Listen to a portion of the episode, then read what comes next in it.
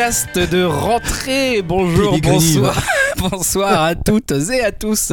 Il est 21h27, on n'est pas vraiment à l'heure pour cet enregistrement de Upcast euh, un peu hors série. hein, voilà, de rentrée, euh, comme on le dit. On, est, on, est, on rentre tard, nous, ici, puisqu'on est début septembre, mais on s'est dit qu'on allait quand même pas travailler et qu'on allait pas trop préparer les choses. Et donc, on va faire un petit, euh, petit bilan de notre été, un bilan culturel, bilan soleil, bilan détente et bilan peut-être plus sérieux si jamais on doit aborder des, séries ou des films plus sérieux que nous avons vus. Vous l'avez compris, ça va être le but de revenir sur tout ce qui a pu occuper notre été et peut-être vous conseiller des choses pour la rentrée culturelle à cette occasion. Bien sûr, moi je n'ai quasiment rien fait, alors je, je vais pas vais pas me voiler la face, hein. je vais principalement faire parler euh, mes co-animateurs ce soir et bien sûr euh, en commençant par le plus fameux d'entre eux, le plus musclé, euh, le plus euh, le plus incroyable, il se fait arrêter dans la rue pour lui dire à quel point il est musclé. C'est Julien, euh, Julien le voilà maintenant qui a les muscles saillants là sous le t-shirt, je ne sais plus quoi dire Julien. Pas du tout. C'est peut-être ça que je cherchais comme mot. Effectivement, en tout cas, ça fait plaisir de te Et oui, ça fait longtemps qu'on n'a pas enregistré un podcast en, en présentiel, Eh ouais. comme on dit dans le monde de Et l'entreprise. c'est vrai, on est en présentiel. Alors euh, malheureusement, euh, Dimitri est pas avec nous parce qu'il habite trop loin. Mais on a une réunion présentielle ce soir, ça fait plaisir, ça fait bizarre presque. Ça fait Ouais, ça fait bizarre. ça un fait an, bizarre. plus d'un an qu'on a Moi pas fait bien, ça. ça m'a manqué. Ouais, ça fait bizarre, c'est vrai que Bon, ça alors fait là, bizarre. on a quand même que 3 micros pour 4. Ouais, voilà. bah, on n'avait pas prévu Jérémy aussi à l'époque, il n'existait pas quand on a arrêté. hein, bah donc, oui, euh, oui, après, après un fauteuil pour deux, il y aura peut-être 3 micros pour 4. c'est un peu ça. Euh, voilà, donc euh, bah, on va enchaîner avec du coup justement euh, notre, notre ami euh, le nouveau, Jérémy. Putain, Jérémy ouais. en présentiel. Salut Jérémy. Ben, salut à tous, heureux d'être là, de retour pour euh, finalement, euh, finalement la rentrée. hein. donc je suis encore là, donc euh, ça fait plaisir. Voilà. On doit Euh, encore lui faire des petites indications pour lui expliquer comment se servir d'un micro physique. C'est émouvant. euh, c'est émouvant. Il est vraiment tout frais. Il est tout nouveau. Il a encore les yeux du débutant. Avec le micro moumoute là, oui, c'est vrai qu'il faut. parle Ouais, en plus, ça. on sait pas t'accueillir. On partage un micro. euh, c'est un peu triste pour, te, pour tes Ça débuts, va, mais bon. ça va, ça va. Donc ce soir, pas de rubrique euh, sur les vieux trucs des années 80 que personne connaît, du coup. Ah non, non, Non. mais euh, des films euh, bien ringards, oui, oui. oui. ça, ça c'est bon. Ok, parfait. Bah, niveau euh, film ringard, on a aussi euh, deux amateurs hein, qui, qui restent ici. un qui m'a l'air euh, particulièrement en forme euh, à côté de moi, euh, Yao, n'est-ce pas? Le, le tatoué de la bande maintenant, hein, j'ai envie de dire. Ah ouais, Là, on, beau. te reconnaît plus, il y en a partout maintenant. hein, c'est un truc de fou. Exagéré quand même. Mais juste un petit truc, bonsoir euh, à toutes et à tous. Euh, Tu Bien disais on, on rentre tard, mais non. L'année dernière, on est rentré. La pré-rentrée, c'était le 5 septembre. Ah, Exactement. donc on est dans les clous, hein, finalement. voilà. On est dans les clous. Oh, le mec a une mémoire du podcast Bah non, incroyable. C'est Lina du podcast. c'est Yao. Yao qui va nous raconter, potassé, euh, voilà, qui va nous raconter ses vacances de riche euh, Ah en Corse, riche etc. d'entre vous là. hein. Ouais, ouais, ouais, ouais, ça y est, ça repart. Mais vous savez maintenant, chers auditeurs, vous allez apprendre des choses ce soir. C'est Julien Courbet qui vous le dit. C'est incroyable. Combien ça coûte Euh, N'en reviens pas. Je pense que t'es Pellegrini plutôt. Ouais, un mix entre Kian. Kojandi et Pellegrini. pas C'est- mal. C'est possible, c'est possible. Et bien sûr, euh, voilà, il n'est pas, euh, pas avec nous euh, physiquement, mais, par la pensée, par le moral, plus que jamais, euh, et par la fibre, on espère bientôt. C'est Dimitri, hein, j'ai envie de dire community manager. Bon, pas vraiment, j'ai envie de dire am- amateur de bons films. Pas vraiment non plus. On va en parler ce soir. Dim, ça fait plaisir de te revoir. Ouais, bah ça fait bien plaisir aussi. Donc bah, salut, salut à tout le monde, salut aux auditeurs. Euh, moi, pour le coup, ça me fait pas spécialement bizarre vu que je suis pas en présentiel. Je suis toujours dans la euh, Mosellane. Euh, par contre, je tiens à signaler que je vous entends pas super bien, mis à part toi, Greg. Donc euh, des fois, si euh, à côté de la plaque, si vous me posez des questions, hein, c'est que je suis pas devenu sourd, c'est que voilà, c'est juste que la- l'installation pas Bon, ouais, j'avoue qu'on a, on a un peu galéré entre le manque du micro et puis je pense que toi tu nous entends via le micro PC qui est tourné d'une certaine façon. Enfin Ouais. bref, voilà. bon, du coup, vous l'avez compris, euh, c'est euh, à l'arrache qu'on fait un peu ça ce soir, mais on va quand même s'en sortir. Bon, on a dit qu'on rentrait, mais on va quand même pas rentrer trop vite. Qu'est-ce qu'on fait en général à la rentrée quand on arrive en entreprise avec on revoit ses collègues, on se dit comment c'était les vacances, qu'est-ce que t'as fait pour les vacances, et on a envie que d'une chose, c'est de parler de comment on a bronzé, comment on est mieux que l'autre, etc., etc. On va faire la même chose ce soar. euh, j'ai envie de peut-être d'ailleurs de commencer par Yao. Euh, Yao, on sait tous que tu as été en Corse.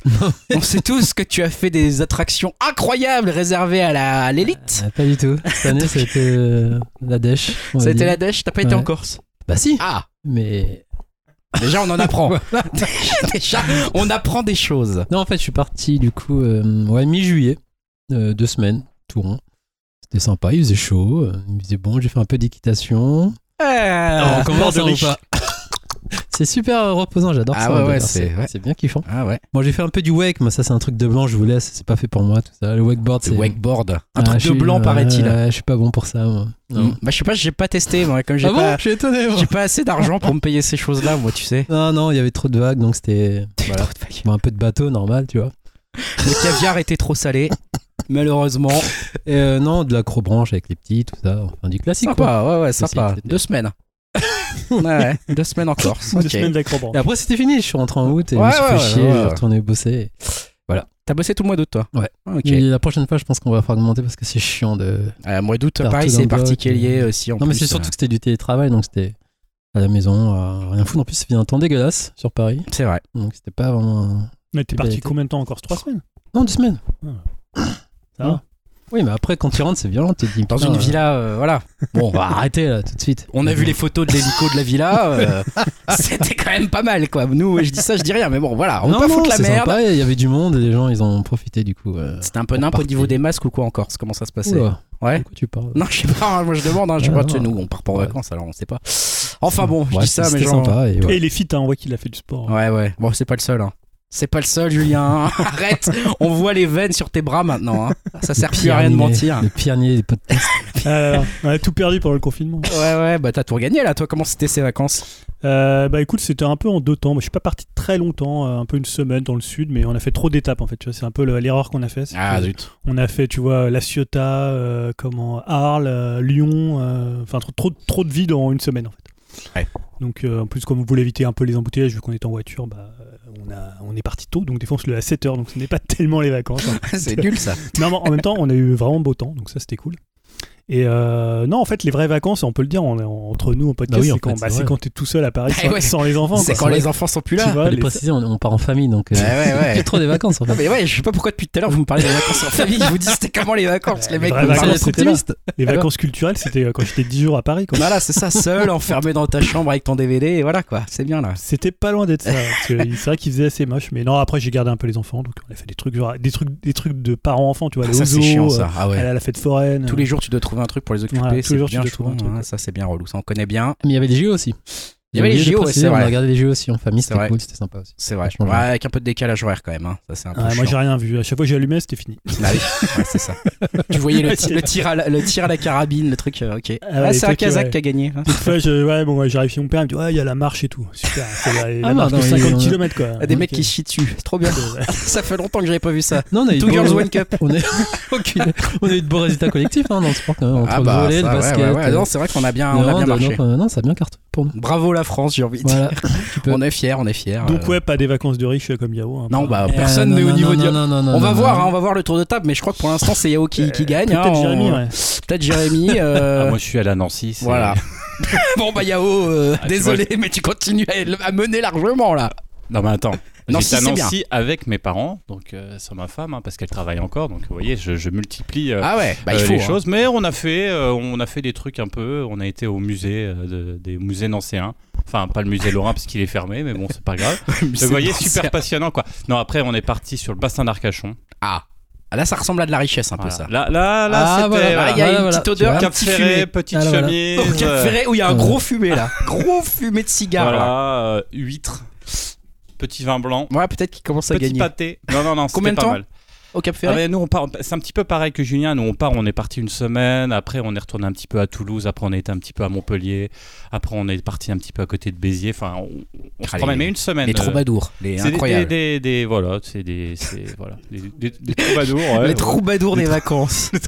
les mecs changent de ville tout le Mais temps. non, mais sympa quoi. Mais en- par contre, oui, en famille. Après, euh, les vacances tout seul, ça, c'est depuis euh, euh, ouais 2000. euh, Attends, t'en fais pas, toi, t'en fais jamais. Ah non, bah ça je Ah, connais merde. pas ça. Moi j'ai une journée par an, je pense, euh, quand Ah, euh, ma femme emmène les petits euh, à, à Toulouse et puis euh, qu'elle part. qu'elle les emmène non. plus. plus. Donc, ouais, ouais, ouais, Après, vacances à deux, ça compte aussi si t'as Ah pas oui, les non, non, enfants, ça- tu vois. ouais, mais là non, il n'y a pas eu là. Non, y a pas eu. Les enfants, je les connais maintenant, ça c'est sûr. Il y en a un qui en profite bien derrière son écran, c'est Dim. Dim, lui, il connaît que ça, les vraies vacances, hein, sans, sans chiard dans les bras, sans chiard partout, là. Hein, Dim, qu'est-ce que t'as fait de ton côté, toi?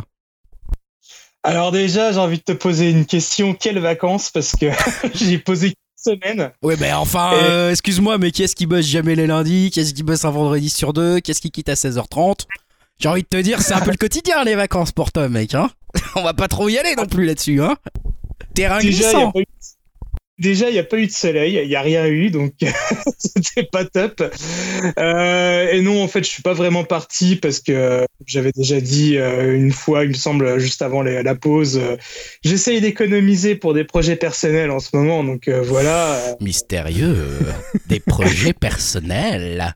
Mhm. Ouais, pour accéder, on va dire, à la propriété. Donc euh, voilà.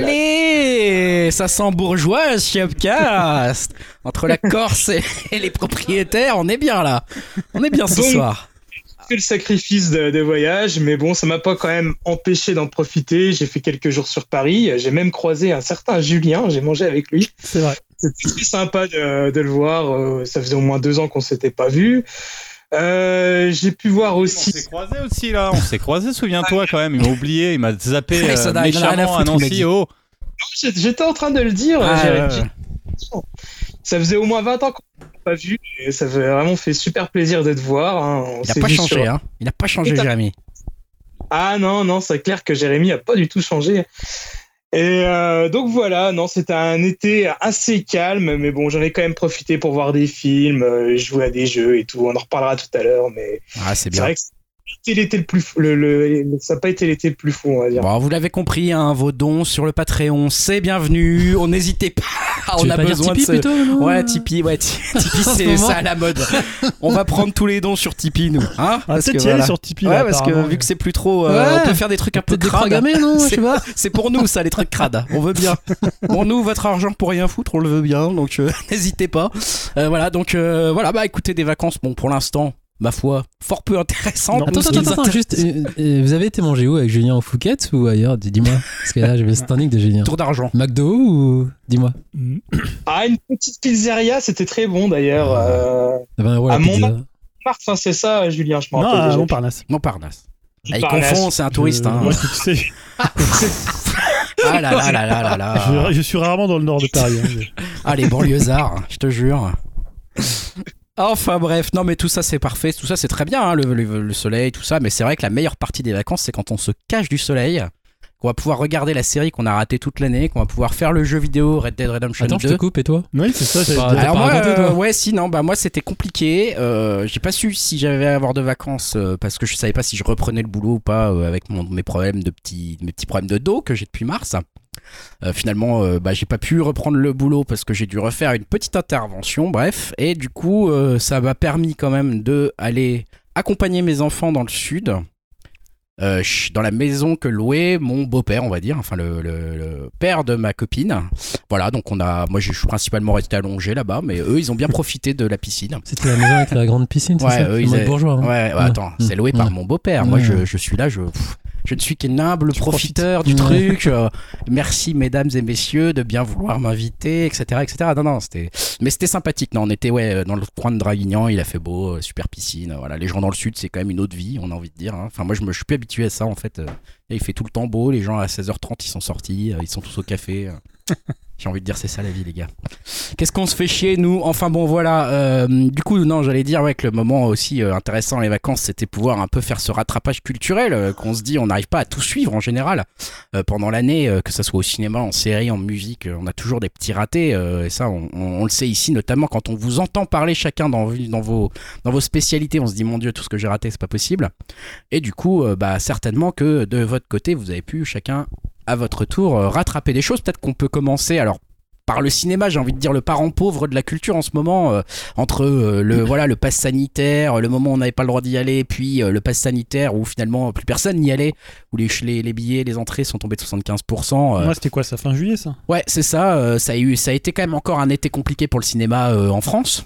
Peut-être même pour le cinéma français, ça on verra. Euh, Est-ce que vous, vous avez été au cinéma euh, pendant cet été? Est-ce que vous avez eu le temps d'y aller, d'aller voir des blockbusters ou des plus petits films indépendants? Euh, Julien, je sais pas, toi, si t'as si as eu l'occasion de, de, fréquenter un peu les, écrans obscurs pendant l'été. Bah, complètement. En fait, je, je me suis rendu compte que ça m'avait pas mal manqué de ne plus aller au cinéma hein, pendant, pendant quelques temps. Et bah, la période où j'étais une, une grosse dizaine de jours tout seul, j'ai bien profité pour aller au cinéma. Euh, donc j'ai vu d'ailleurs un film que tout le monde a vu ici, je crois, c'est Titan. Parce que, euh, on n'a pas pu faire le retour aussi sur Cannes, hein, puisque Jérémy l'a peut-être pas vu, je crois. Attends, vous tu n'as pas de micro, Jérémy. Ah mais c'est vrai. Non, j'ai pas encore vu. Malheureusement, je voulais, mais. T'as pas encore vu Titan. On pourrait en parler peut-être, hein, mais Ouais, ouais. sans vouloir te, enfin, te spoiler. Est-ce qu'on peut vraiment spoiler ce film? Je ne sais pas. Mais c'est vrai qu'on n'a pas fait de retour sur, sur Cannes euh, actuellement. Donc, euh, toi, t'as vu Titan notamment, effectivement. euh, Toi, tu l'as vu aussi? Ouais, j'ai vu, ouais. Ah, Ok, je pensais pas. Si, si, j'ai bien aimé. moi. Et donc ouais, Palme d'Or. Donc euh, moi, ça m'a mis une grosse claque. hein. Je pense que je vais être le plus enthousiaste euh, de l'équipe sur Titan, puisque en fait, je crois que je l'ai, je sais plus, je crois que je l'ai vu après Yao qui avait dit, mais euh, genre Ouais, un peu, un peu what the fuck quoi. Ouais, mais c'était Bah, en positif, hein, c'était ouais. négatif. En même temps, what the fuck quand même. Hein. Enfin, je sais fuck, pas. euh, je crois que Dim peut aussi dire what the fuck. Je pense qu'on s'est tous un peu dit what the fuck en le regardant. What the fuck, ça veut pas dire nul. Non, non, non. je- Donc, euh, je, je sais pas si tu seras plus positif. Moi, j'ai pas mal aimé. Hein. Bah, moi, ça m'a vraiment mis une claque, euh, surtout une claque visuelle. Alors, il faut dire que la veille, j'avais vu euh, comment je, je suis devenu super-héros de Dougatal.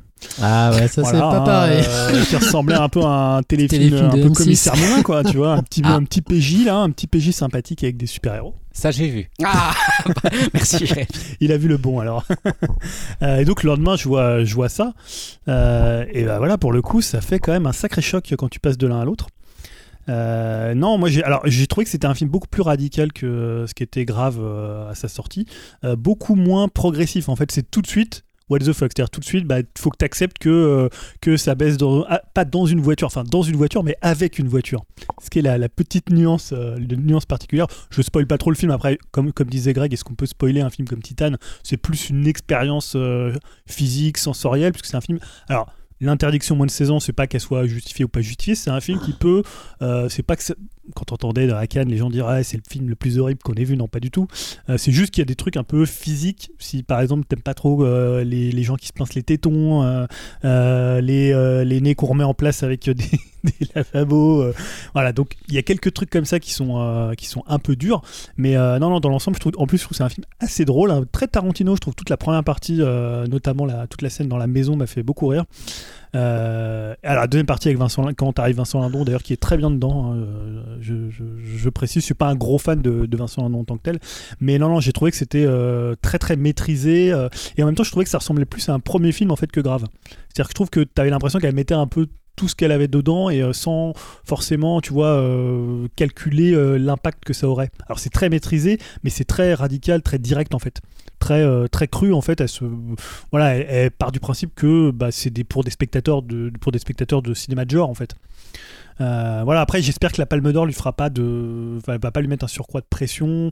Je trouve que c'est pas tellement un film à Palme d'Or en fait. Euh, je pense qu'un prix du jury ou un grand prix ça aurait été plus approprié qu'une Palme d'Or. Euh, alors on a vu d'ailleurs tout un peu tout le fiasco de la Palme d'Or euh, juste avant pour le coup, vu qu'il y a- eu l'annonce de Spike Lee, qu'il y avait, euh, enfin voilà, il y avait tout un truc. Euh, voilà, je sais pas en termes de- en termes d'entrée ce que ça a donné pour le coup. Mais euh, ouais, c'est toujours un peu, euh, c'est toujours un peu délicat un film comme ça. Je pense que peut-être qu'il y a des gens qui vont aller le voir pour des mauvaises raisons parce que c'est la Palme d'Or. Et euh, voilà, c'est un film qui est pas. Mais je trouve que c'est- une des particularités du cinéma français cette année, c'est de vraiment de revenir avec du, cinéma de genre. J'avais parlé de Tite Gagarine, on a évoqué La Nuée, on parle même de quelque chose comme Mandibule, c'est pas très éloigné en fait de ça. J'ai vu Onoda aussi, un autre film français. Euh, voilà, pour le coup, je trouve qu'il y a vraiment une, euh, une- Souvent ici, on critique un peu le cinéma français. Enfin, moi, pas trop, mais je sais que je sais que Dim le fait. Yao aussi le fait sur le, le- la façon dont le- les films sortent. Voilà, toujours un peu les mêmes trucs. On parle toujours des, des comédies Euh, un peu non, pourries. attends, euh, moi je suis partisan du cinéma français. Ça Non, mais je sais que- tu vois, bah, après, je dis- radical que Dim. Mais... peut-être que je, je, je généralise ici, mais même quand tu es sur Twitter, tu vois, c'est un peu, c'est un peu les trucs un peu caricaturaux, alors que finalement, quand tu, tu regardes, il y a plein de- d'excellents réalisateurs, réalisateurs en France. Et je trouve que là, maintenant, on... La meilleure comédie five hein, avec Pierre Ninet, hein, j'arrête pas de le dire. mais- je croyais que tu allais me dire euh, le truc de Boulou Dachour là. Non, non, ah, les méchants qui sortent méchants. demain, d'ailleurs- après-demain d'ailleurs. À ce qui paraît, c'est pas mal. J'ai vu des bonnes critiques. Non, mais c'est surtout en termes de genre. Enfin, moi, je trouve qu'on va pas. On n'ose pas. Enfin, il y a toujours un moment où on se dit, tiens, il faut quand même mettre un petit côté intelligent, un petit côté bourgeois, un petit côté nouvelle vague à chaque coup. Enfin, Mhm. on peut pas passer à côté. Enfin, je trouve. hein. C'est-à-dire, enfin, tu vois les Espagnols. D'ailleurs, j'en parlerai tout à l'heure. Mais les Espagnols, souvent, quand ils font un film d'horreur, ils font un film d'horreur. Ils en ont rien à foutre. Il n'y a pas un espèce de cahier des charges français qui t'impose un espèce de, euh, de diktat ou un dogme de film français. On te dit non, non, non, mais là, il faut quand même un bourgeois qui va arriver. Il va falloir un repas où tu as la famille, le truc avec une engueulade. Et puis à la fin, il faut.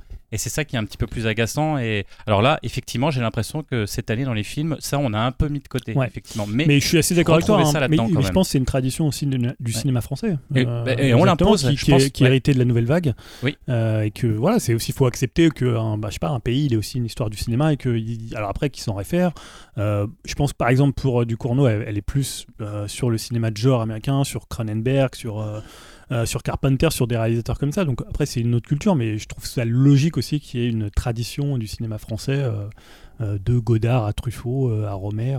Ouais, après, après c'est, ça a tué aussi un peu le, bah, après, c'est un autre débat, mais ça a tué un peu le cinéma italien et allemand. Parce ah que de rester enfermé dans un mm. carcan. Ah bah. Après, voilà, parce que les, je pense que c'est surtout les, les, les prods, les producteurs euh, qui te disent non, non, non, mais il faut une blague, il faut, euh, il faut que tu mettes euh, Shabbat. Ce qui n'est pas un drame, hein, mais il faut, il faut quand même que. Il faut un repère à un moment ou un autre. T'as pas le droit de. Enfin, sauf quand, si tu décides de mettre ton fric dedans et te dire je suis complètement indépendant. Enfin, je, enfin c'est. C'est un petit peu, c'est pour ça qu'il y a une critique, mais c'est plus de d'aimer vraiment beaucoup le cinéma de genre. Hmm. Et ça va te dire, t'aimerais bien, j'ai hâte de voir euh, quand tu vois encore une fois les Espagnols, les Anglais, ce qu'ils sont capables de faire. Nous, il y a quand même, je trouve, une espèce, soit pas une retenue, mais tu as raison, mais quelque part un, un côté nouvelle vague, peut-être trop un télo, qui fait qu'à un moment, bah, c'est dur de. Des fois, tu, tu te dis, mais vous auriez pu vous lâcher, les gars, c'est dommage. Enfin, après, c'est. Là, un en plus, j'ai pas vu. Euh, un peu comme on l'avait pour les séries, tu vois. Je pense qu'il y a une espèce un peu de dédain euh, du cinéma d'auteur pour le cinéma de genre et en même temps pour, pour la série, quoi. Euh, après, justement, Titan, c'est un peu le, la, ça prend un peu justement le, contre-pied de ce que tu dis, Jérémy. C'est vraiment la, je crois que c'est, on peut pas vraiment dire que c'est un film intello. Euh, je pense, enfin, c'est vraiment un film viscéral, quoi. C'est, c'est un film justement, euh, je sais pas si on avait déjà vu ça en France. Peut-être Grave avait un peu ce côté un peu mmh. intello, euh, intellectualisé. Ah, elle, est quand même dans les cinéastes intello. Elle est un peu dans les cinéastes intello, mais je trouve que elle est comme, elle est comme Cronenberg. Quoi. Là, pour le coup, on est vraiment sur un film qui est complètement viscéral et qui, je sais pas s'il y a grand chose à intellectualiser. Tu te prends juste ton poing dans la gueule et tu t'en vas en te disant mais qu'est-ce que je viens de voir quoi. Et c'est un vrai choc ce film. Moi, je sais que ça m'a beaucoup plu aussi en me disant mon dieu, mais je, je comprends pas justement. Je me suis sorti en me disant mais comment on arrive à faire un truc comme ça en France? C'est rarissime qu'on arrive à faire un truc pareil en France. Euh, là, c'est un exploit. Euh. pour ça que moi perso, je suis content qu'elle ait eu la Palme d'Or que je me dis ça va peut-être un peu forcer toute la production française à aller chercher un peu ailleurs justement à renouveler un peu les genres à essayer de comprendre d'autres modèles euh.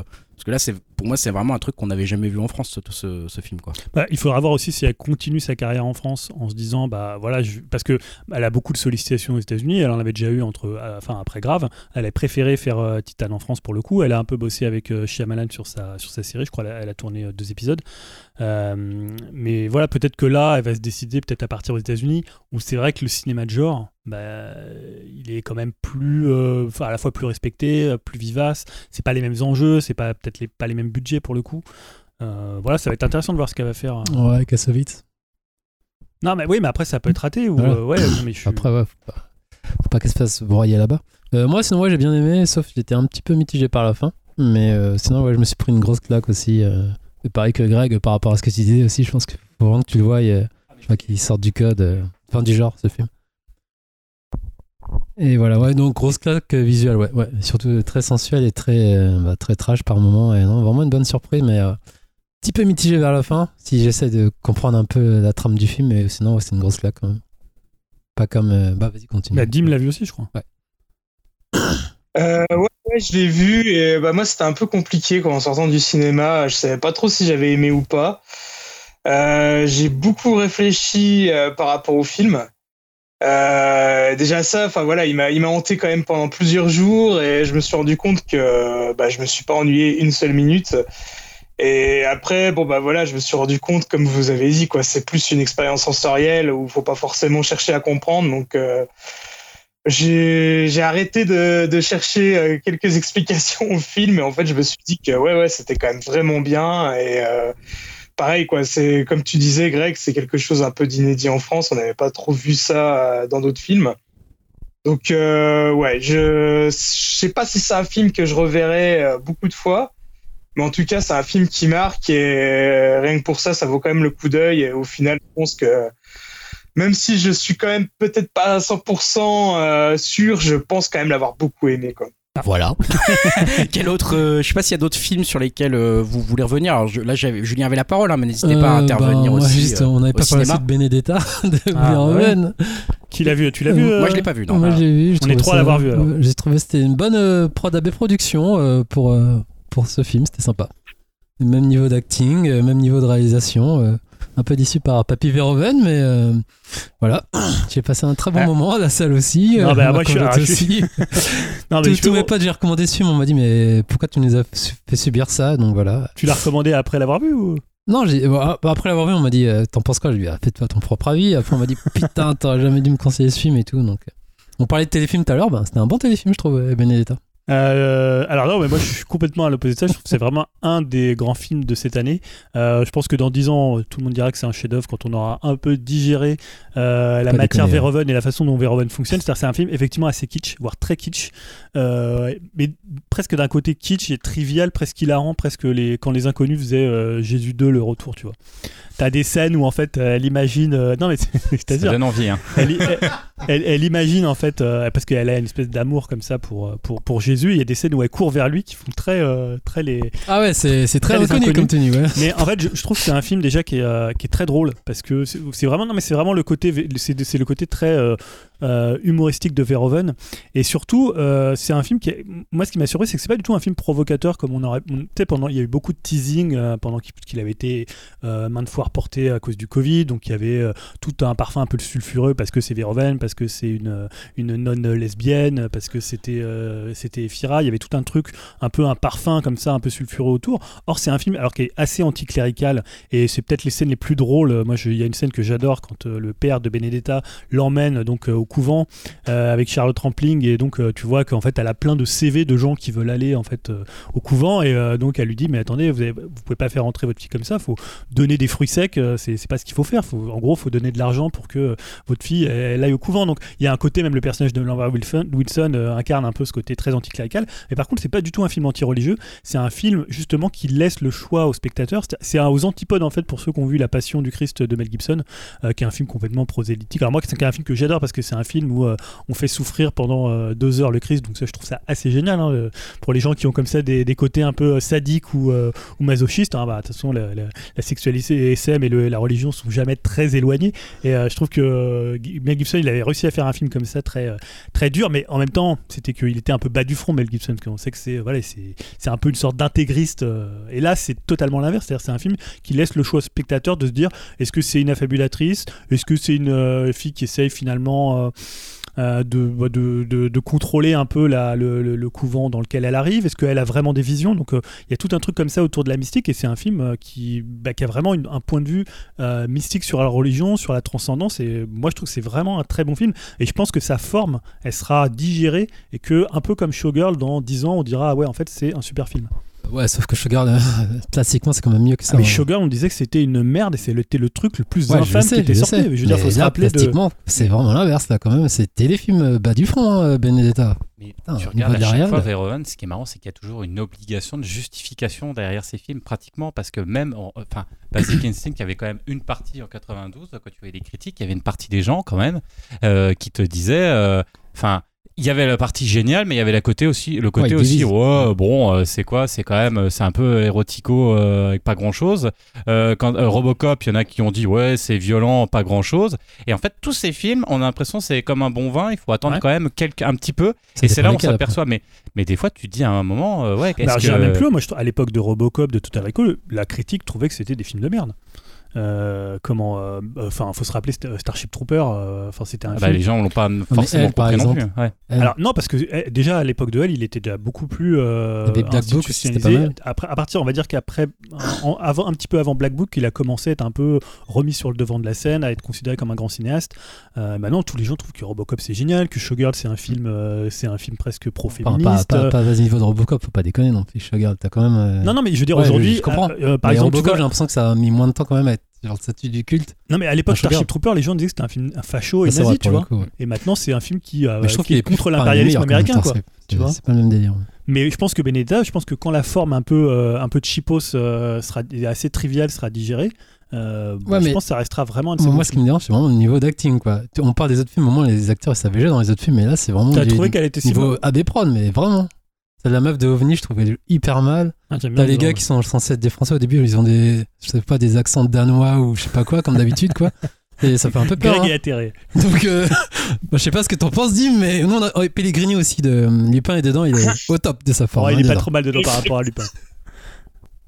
Euh, moi, je suis assez d'accord avec toi. hein, ça m'a complètement sorti du film, euh, tellement sorti du film que je me suis barré de la salle.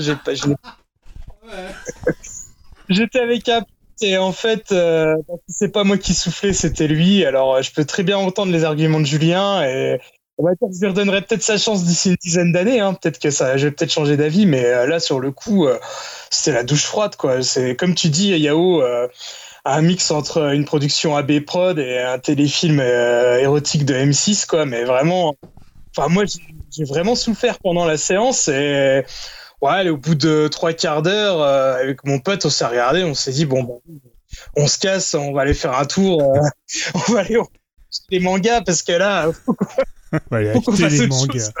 Ouais, mais quelque part, ça te laisse quand même. La preuve, ça te laisse pas indifférent. Alors que je suis désolé, un Black Book, par exemple, moi j'ai vu le film, j'ai trouvé bien, mais c'est le seul film de Verhoeven, je ne m'en souviens plus. Enfin, si, je m'en souviens un peu. Mais, mais je veux dire, ça m'a pas marqué. Soit tu détestes, soit tu aimes. Mais je trouve que là, tu vois, ça t'a fait quelque chose. T'as dit, vas-y, je me casse, c'est pourri. Alors qu'un Black Book, tu vas juste. Enfin, je, je trouve que c'est les, ces films les plus polémiques ou les.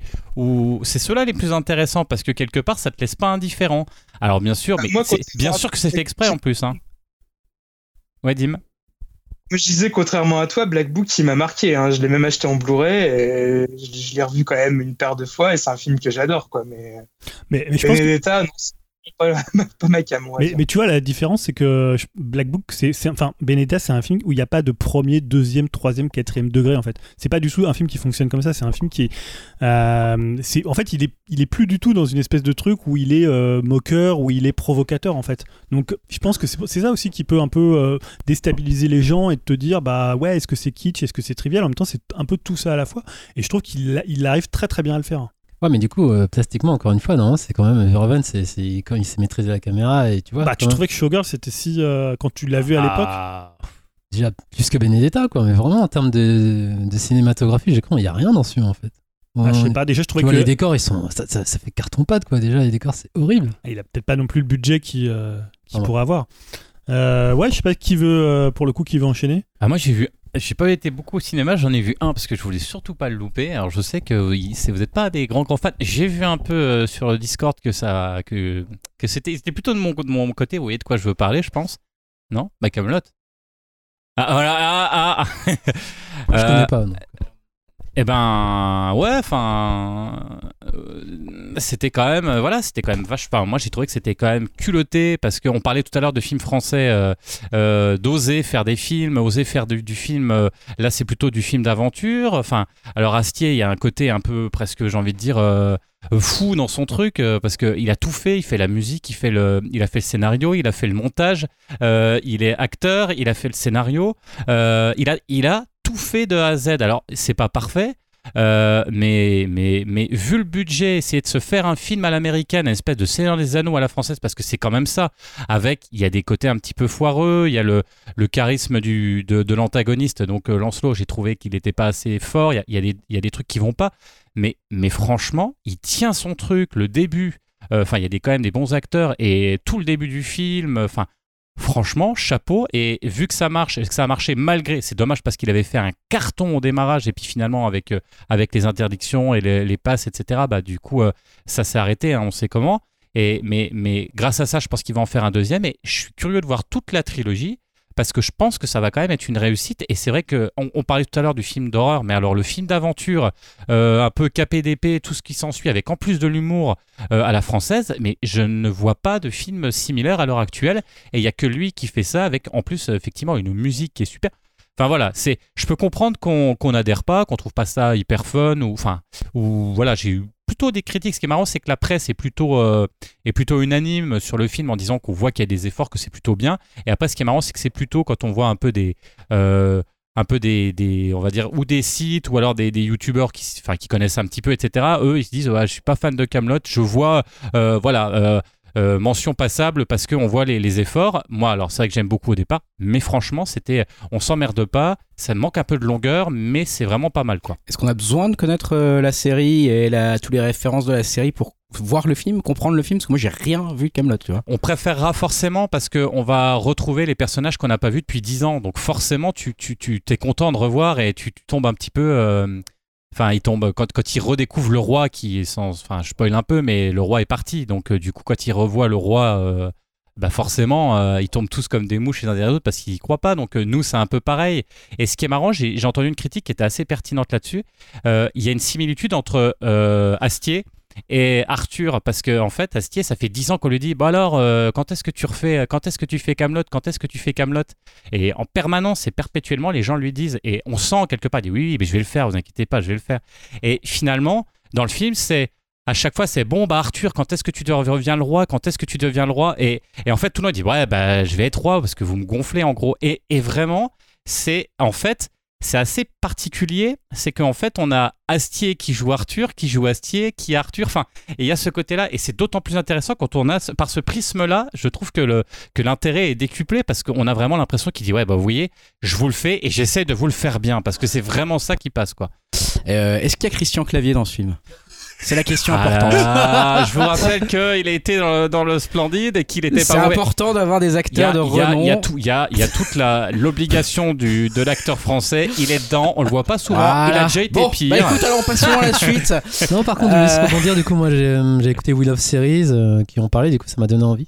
Parce que le rythme, la série, euh, notamment au niveau des dialogues et, et bah, le talent d'Astier, quoi, ça donne envie la façon dont ils ont narré l'histoire. Et si vous voulez aussi, je vous conseille le Combini vidéo club où il y a Asté qui est invité aussi qui parle de, de cinéma. Des cinémas, pas mal cette petite série de Combini là où ils sont dans les dans les trucs de DVD là de vidéo club. Ça, euh, Yao, toi t'as un film que t'as vu au ciné bah, Sans un bruit 2. Sans un bruit 2, ouais. Trouvé efficace. Euh, j'étais moyennement fan du premier, mais le 2 j'ai trouvé bien euh, bien rythmé. Euh, bah ça marche d'enfer. Surtout la scène d'intro elle est énorme je trouve. Après ça, ça descend un peu en qualité, mais je trouve bah, un jeu d'acteur est top, l'arrière est top. Vraiment un bon petit film d'été. Ouais, c'est avec Murphy, ça. Hein. Il y a, il y a Dim qui en avait parlé un petit peu euh, juste avant l'été. Après, quelques personnages un peu sacrifiés, ils n'existent pas trop, mais. Enfin, sacrifiés en termes de. Ouais, de place. De place, voilà. Mais sinon, ouais, je trouve que c'est très efficace, en fait. J'ai bien aimé. Cool. Bon, euh, j'ai envie peut-être de. On l'a pas beaucoup entendu. Euh, j'ai envie de passer un peu la parole à Dim. Je sais pas ce que si, si les autres voudront réagir, vous, vous le faites bien sûr. Mais je sais que Dim nous a préparé bien sûr. Euh, voilà, c'est il est fidèle au poste. Hein, Dim, il, veille. c'est notre phare dans la nuit. tout, tout ce qui, tous les petits films qui viennent des États-Unis que personne ne voit passer, il est là. Il va les voir pour nous et il nous fait un retour. Je crois qu'on appelle ça les blockbusters, quelque chose comme ça. Je ne sais pas. Bah Dim, je crois que toi t'en as vu quelques-uns. Que tu voulais un peu nous, tu nous as fait préparer un petit, un petit quelque chose sur tout ça, sur tous ces blockbusters que tu as pu que tu as pu voir euh, pendant cet été euh, magique euh, au cinéma ah bah c'est simple, même je pense que je les ai tous vus cet été. Je, pense que je suis le seul à, avoir fait cette dure tâche, on va dire.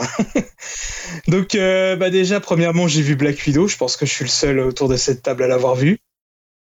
Alors, je confirme, personne l'a vu.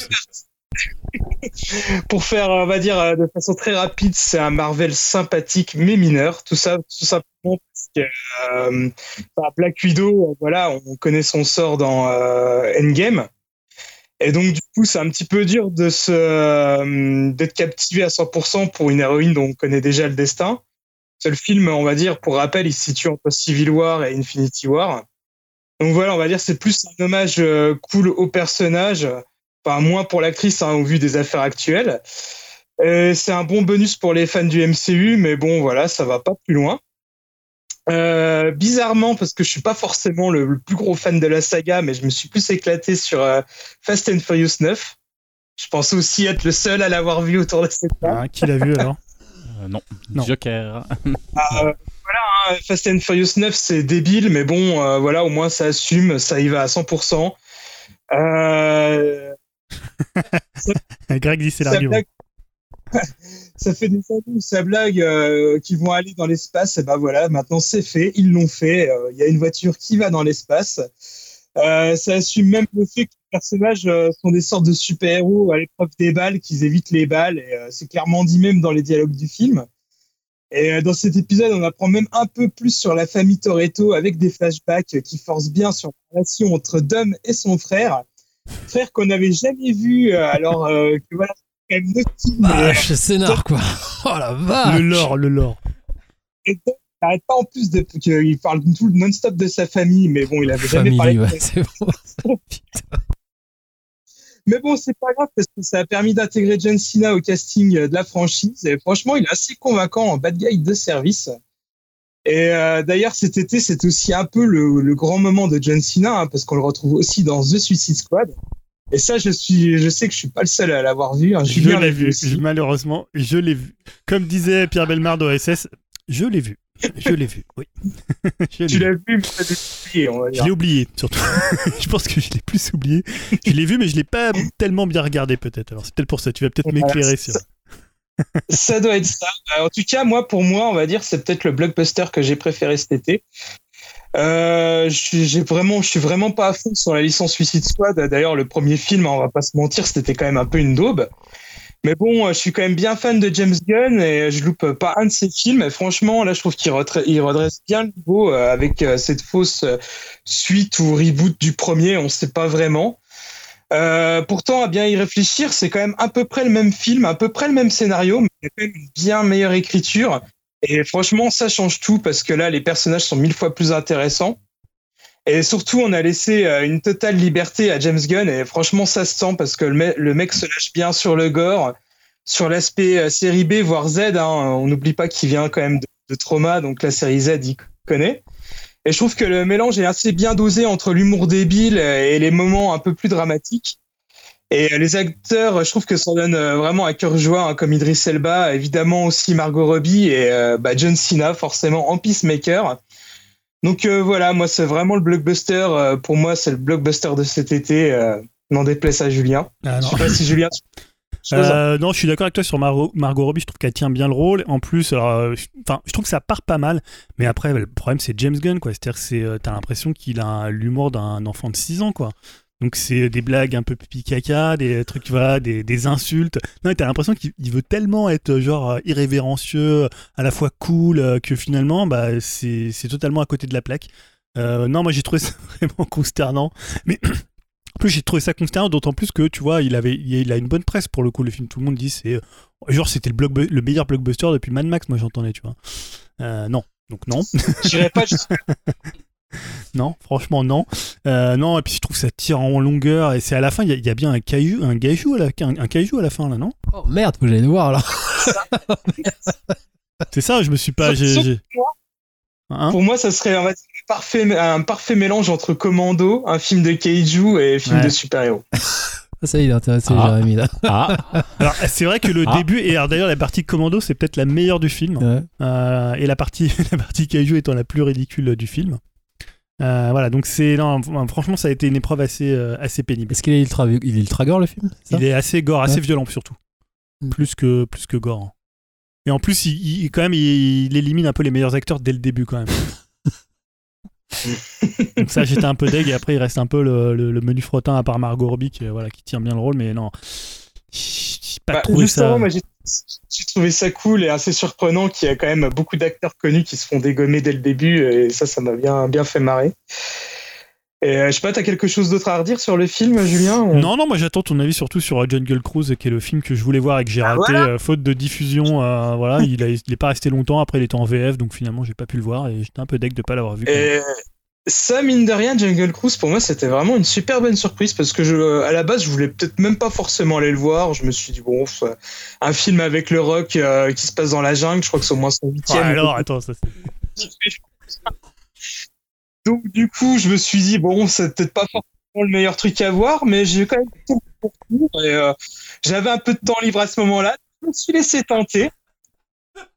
Euh, bien fait. Alors forcément, le film c'est pas au niveau non plus euh, d'un film d'aventure à la Indiana Jones, mais je trouve que ça peut quand même facilement égaliser avec un, film comme La Momie avec Brandon Fraser ou même le premier Pirate des Caraïbes. J'ai trouvé ça fun, divertissant, et les deux acteurs principaux s'éclatent bien, et je trouve que ça, se, voit assez bien à l'écran. Et la bonne surprise aussi, c'est qu'au final, bah, Emily Blunt euh, a beaucoup plus d'importance dans le film que le rock. Et franchement, je trouve qu'elle a bien les épaules pour tenir le, premier rôle dans un blockbuster. Et euh, je trouve juste dommage qu'une suite a été annoncée, car c'est typiquement le genre de film qui se suffit à lui-même. Et euh, je pense que prolonger l'histoire, c'est pas forcément une bonne idée, mais bon, on verra bien le résultat. Mais en tout cas, ouais, Julien, je pense que tu pourrais apprécier le spectacle. Ah, je, le verrai, je le verrai. Et Dim, j'ai une question. Alors moi, j'ai rattrapé Rampage avec The Rock justement très, très cet été très très bien. Ah non, c'est pourri, euh, c'est aussi bien ou en, termes de niveau? Parce que... Beaucoup mieux. Franchement, c'est vraiment beaucoup mieux. Et... Ah, mais vous aimez pas Rampage? ah, Moi, je déteste ce film. Hein. Bah, le scénario euh, est aussi bon que celui du jeu vidéo, ça je suis d'accord, je te l'accorde, on est au même niveau. Mais, euh, mais putain, il faut, faut, tenir jusqu'au bout. Hein. Ah, c'est le réalisateur de San Andreas, donc euh, le, le, couple ah, Ah, bah, j'ai reconnu un peu, figure-toi. Ouais. C'est ah, ça. Moi, je trouve ça totalement réjouissant.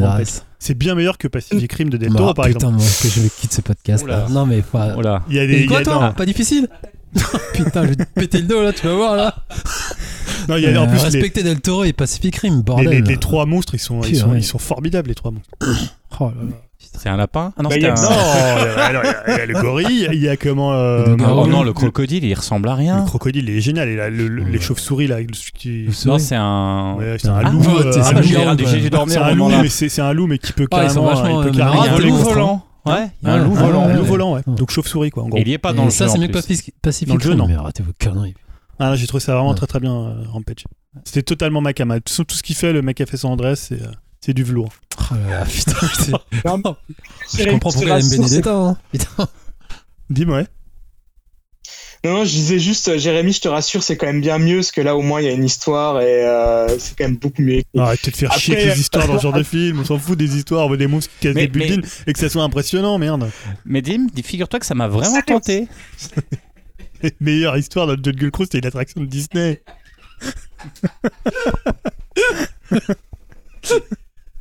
non Il y a une histoire. C'est génial ce truc de il y a une histoire. Ils l'ont écrit sur un post-it quand même cette fois. Je veux dire c'est plus qu'un ticket de métro les gars. Attendez il y a une histoire, mais dans page, il n'y en a pas, donc euh, voilà, ça le mérite d'en ah bah, avoir. c'est sûr qu'écrire n'importe quoi, du coup, ça fait plus d'histoire déjà. Hein. au moins, tu peux faire une sieste, tu sais que quand tu te réveilles, t'as rien loupé. c'est déjà génial. C'est ce genre de film qui est très à l'avantage. Qu'est-ce qu'ils vont bien pouvoir écrire pour le 2, dis donc? Bon, en tout cas, donc ça, c'était pas le blockbuster de l'été. C'était d'abord euh, Suicide Squad. Ouais, et j'ai encore aussi une autre bonne surprise, euh, à peu près le même feeling hein, que pour euh, Jungle Cruise. Bah, c'est Free Guy de Sean Levy avec Ryan Reynolds. Alors je l'attendais pas non plus forcément, mais il a réussi à me surprendre dans le bon sens. on sent que Ryan Reynolds est impliqué dans le film. Et un peu comme, on va dire, il a, comme il peut être aussi impliqué dans Deadpool, car on retrouve forcément son humour. Euh, c'est moins trash qu'un Deadpool, mais tout aussi drôle. C'est bourré de références, assez marrantes et des caméos aussi bien trouvés. Et aussi, euh, pour moi, on va dire un fait assez rare euh, dans un film, bah, c'est que c'est un film qui traite de jeux vidéo et qui le fait plutôt bien. Parce que d'habitude, je trouve que c'est toujours un peu à côté de la plaque ou ringard. Alors que là, même si c'est quand même une image assez fantaisiste du jeu vidéo, les mecs derrière le film, je trouve, ils ont compris un minimum ce que c'était un jeu vidéo et les codes des, des mondes ouverts qui sont assez respectés et euh, que ce soit le système de jeu en lui-même ou carrément euh, des bugs qu'il peut y avoir dans ce type de jeu qui donnent des scènes assez marrantes à voir dans le film. Donc euh, ouais, c'était vraiment super sympa et j'ai super divertissant. J'ai passé vraiment un bon moment. Et enfin, bah, pour finir, pour mes films de l'été, je voulais juste placer un tout petit mot pour un film que j'ai vu récemment et que j'ai un peu bassiné tout le monde avec ça. C'est sur Disney+. Euh, je l'ai évoqué sur le Discord, c'est euh, The Empty Man, je crois que Greg l'a vu, mais il a pas spécialement aimé. Donc si tu veux déjà rajouter quelque chose. Euh, c'est hyper prévisible. Première chose que je rajouterais. Donc euh, j'ai pas compris, non, j'avoue que tu m'as surpris dans ton amour, dans ta déclaration d'amour pour ce film. Le film est pas nul, hein, il, est, il est très bien, enfin je le trouve bien réalisé, malheureusement moins bien monté et moins bien écrit parce que il faut couper 45 minutes du film peut-être. Sur un film qui dure quand même 2h11 hein. pour un film d'horreur euh, on va dire euh, sans prétention c'est un peu trop long. Il y a beaucoup de longueur et en fait quand une fois que tu as vu le film par exemple la scène d'intro elle, elle, est réussie mais elle aurait pu être beaucoup plus courte en fait euh, quand tu vois le, film dans sa longueur. C'est pas un mauvais film du tout mais il y a beaucoup de beaucoup de choses qui vont quand même pas et c'est plus une enquête policière qu'un film d'horreur d'ailleurs. Euh, et puis bah moi, comme je dis, malheureusement, moi je trouve que c'est cousu de fil blanc. On voit la fin venir, euh, mais alors euh, on a l'impression qu'on est sur des rails et qu'il y a un espèce de wagon qui nous, qui nous arrive dessus en se disant bah ils vont quand même pas faire ça, c'est quand même trop évident. Et bah si, ils y vont à fond. Et euh, du coup, euh, je sais pas, comme au moment tu nous en as parlé, on- nous on parlait à côté avec Jérémy de Midsommar, etc. Je me suis dit, ah bah il fait le lien parce que c'est au même niveau. J'ai déchanté euh, à la, à la 12e minute du film en disant, mais c'est quoi cette merde? À côté de Midsommar où déjà au, bout de 3 minutes je pleurais de joie tellement c'était beau. Euh, là, j'ai pas trop compris ton amour. Je dirais que c'est un film sympa, mais voilà, c'est vraiment pour moi un film très très très anecdotique qui apparaîtrait peut-être même pas dans mon top 100 de l'année, quoi. Donc euh, voilà. Bon, désolé. Déjà, petite précision, j'ai pas dit que c'était du niveau de Ah Midsommar. non, mais J'ai ça cru. Non, mais voilà, j'ai cru que ça, ça- Comme on parlait à ce moment-là, je me suis dit, ah bah tiens, ça doit être un super film. Et c'est moi qui ai fait un peu la, la le lien trop vite. Je crois que voilà. J'ai dit que ça m'a rappelé un petit peu le cinéma d'Ari Aster, un peu dans l'ambiance, euh, surtout au début. Surtout un peu. Surtout un peu. Franchement, euh, pour moi, ça, ça s'y rapprochait quand même. Mais c'est sûr que c'est clairement pas aussi bon. Mais euh, je trouve que ça reste quand même tout de même un des meilleurs films d'horreur que, que j'ai vu depuis un bon moment. Alors, certes, je trouve que c'est quand même euh, assez classique, hein, comme tu as pu dire, mais euh, je trouve que l'ambiance, elle est vraiment dingue. Et pour le coup, bah, moi, j'ai trouvé que c'était vraiment un film qui faisait flipper. Euh, Il y a vraiment scènes qui m'ont qui m'ont bien fait euh, ouais un peu pas pas forcément sursauter parce que le film euh, est pas forcément dans le Non, pas, forcément dans le ouais. mais euh, l'ambiance elle est tellement pesante que euh, ouais euh, des fois ça m'a mis quand même un petit peu mal à l'aise et euh, moi je l'ai trouvé vraiment sympa avec euh, on va dire une fin on va dire un peu euh, un peu bizarre on sait pas si c'est vrai ou pas et euh, non, je trouvais que c'était bien réalisé. Et pour moi, c'est vraiment un bon petit film d'horreur à voir. Euh, Surtout que je trouve qu'il y a des films, des bons films d'horreur. Il n'y en a pas forcément des Bah, je, donc, je suis euh, moins d'accord avec toi justement. Je trouve que l'offre s'est suffisamment enrichie pour que pour qu'on ait quand même pas mal de petits choix disponibles, que ce soit sur Netflix, Amazon Prime, euh, ou là donc c'est Disney Donc c'est clair que si vous avez Disney ça vaut le coup de le voir. hein, c'est gratos, Euh, ça vaut le coup d'y jeter un œil. Et puis bah venez nous dire sur le Discord ce que vous en avez pensé. Comme ça, ça, ça nous aidera un petit peu à trancher parce que ça, ça- c'est intéressant d'avoir des avis différents sur ce film qui est clairement en fait assez réussi hein, dans sa patte technique, on va dire. Mais, euh, mais c'est vrai que moi je, je vois pas. euh, je suis curieux en fait parce que parfois quand tu vois un film d'horreur et que justement tu passes à côté, que ça te fait pas peur, que ça te fait rien. Parce que moi c'est vraiment ça. hein. Je me suis dit, bah, il- quand est-ce qu'il fait peur ce film là Et euh, tu vois, quand toi tu me dis, ah, mais j'ai eu des vrais moments de frisson, alors que je, que je te connais quand même bien, je sais que toi quand il y a des trucs qui te font peur, en général ça me fait peur aussi. Je, donc je sais que je suis passé à côté et donc euh, là je, je suis, je suis interrogé, tu vois. Je me dis, mais zut, est-ce qu'il fait peur ou pas ce film au final et qu'est-ce qu'en pensent les autres, tu vois? Donc euh, ouais, je suis assez Ouais, curieux d'en voir, d'en voir d'autres les moments, de peur, les moments de peur aussi, ça vient surtout de la réalisation. Je trouve que c'est vraiment bien fait, quoi. J'ai vraiment trouvé une ambiance vraiment très malsaine au film, qui est vraiment pesante, qui va de, enfin, de A à Z. Et moi, ça m'a vraiment beaucoup plu. Et, pareil, cette scène d'intro, moi, pour moi, elle m'a vraiment marqué, quoi. En plus, euh, comme tu disais, c'est une scène d'intro qui est hyper longue. Elle doit facilement durer pas loin d'une demi-heure. Et au bout d'une demi-heure, le film tranche, quoi. On a l'impression que c'est un autre film qui commence. Alors toi, ça t'a peut-être pas forcément plu, mais moi j'ai adoré. Quoi. J'ai trouvé vraiment euh, ça très original d'avoir, on va dire, le, le titre du film au bout d'une demi-heure euh, et te demander qu'est-ce qui se passe et euh, on va dire pouvoir accrocher les wagons entre ce qui se passe au début et ce qui se passe à la fin. euh, moi, m'a plutôt pas mal bluffé, mais bon, après, je peux comprendre qu'on n'aime pas. hein, ouais. Et c'est un premier film ou Ouais, c'est réalisé, je me rappelle plus de son nom, mais c'est un, un technicien qui travaillait pour David Fincher, enfin c'est un protégé de David Fincher. Oui. je Essaye de me le vendre. Euh, ouais, bah moi j'ai vu un blockbuster aussi, hein, en plus de Suicide Squad 2. J'ai vu un blockbuster français, hein, monsieur, celui qui doit sauver le, le cinéma français avec Camelot. C'est OSS 117, Alerte rouge en Afrique noire. Donc euh, le film un peu, je sais pas si c'était attendu ou redouté hein, depuis qu'on savait que c'était euh, Nicolas Bedos qui était à la réalisation et non pas euh, Michel Azanavicius. Euh, bah écoute, je m'attendais à pire, mais j'ai pas eu beaucoup mieux. Donc voilà, c'était un peu ma maxime. Non, alors c'est pas la catastrophe. On parlait de clavier tout à l'heure. C'est pas la catastrophe des bronzés 3. hein. On va être honnête. hein, c'est c'est très très au-dessus de ça. Déjà, par rapport aux deux premiers, bah, on retrouve, tu sais, cette façon très très jolie de faire une comédie. Enfin, très euh, quoi. Enfin, vraiment avec des super cadrages. On sent où va l'argent. Euh, techniquement, c'est assez irréprochable. Là, on est. euh, alors, c'est. euh, Je parle de ça alors qu'aujourd'hui, euh, Jean-Paul Belmondo est mort, mais c'est un peu, euh, tu vois, un peu un, hommage presque à l'époque René Château vidéo à ces films-là des années 80, tout comme comment comme il s'appelait déjà, Rio ne répond plus, bah, faisait beaucoup d'hommages au cinéma des années 70, notamment au cinéma de Philippe de Broca, et donc à Jean-Paul Belmondo, puisque le, le, personnage physiquement du jardin est quand même très très proche de ce que faisait Belmondo. En fait, là, le problème du film, c'est, pas vraiment le, script de, Jean-François Alain, même si on pourrait peut-être en, parler, la difficulté de faire 10-15 ans plus tard, de refaire une suite à une comédie qui a quand même marqué euh, une génération. Je pense qu'il y a vraiment une génération OSS 117 qui est pas forcément la nôtre, mais peut-être un peu plus jeune, plutôt les trentenaires. Euh, mais c'est surtout qu'en fait, Bedos c'est pas du tout un réalisateur de comédie. Là où Azanavicius, il arrivait en fait à être à la fois dans la parodie, mais en même temps d'avoir un tempo de comédie qui était hyper efficace. C'est-à-dire qu'il arrivait à ce que n'importe quelle blague, quand fallait la, raccourcir, quand fallait faire une scène plus longue, c'était toujours le bon tempo. Tu vois, moi j'ai revu les deux autres là, il y a pas longtemps, il y a, un mois, deux semaines, un mois, et ça fonctionne hyper bien. Enfin, tu vois, l'humour est hyper c'est pas forcément que l'humour est mieux écrit ou plus fin, mais en fait le tempo de la, de la blague, il est toujours réussi. Et là, en fait, il rate plein de blagues qui sont plutôt bien écrites, plutôt drôles et bien jouées, mais parce qu'en fait, soit c'est mal filmé, enfin pas, pas mal filmé, mais pas filmé comme il aurait fallu pour que ça soit efficace.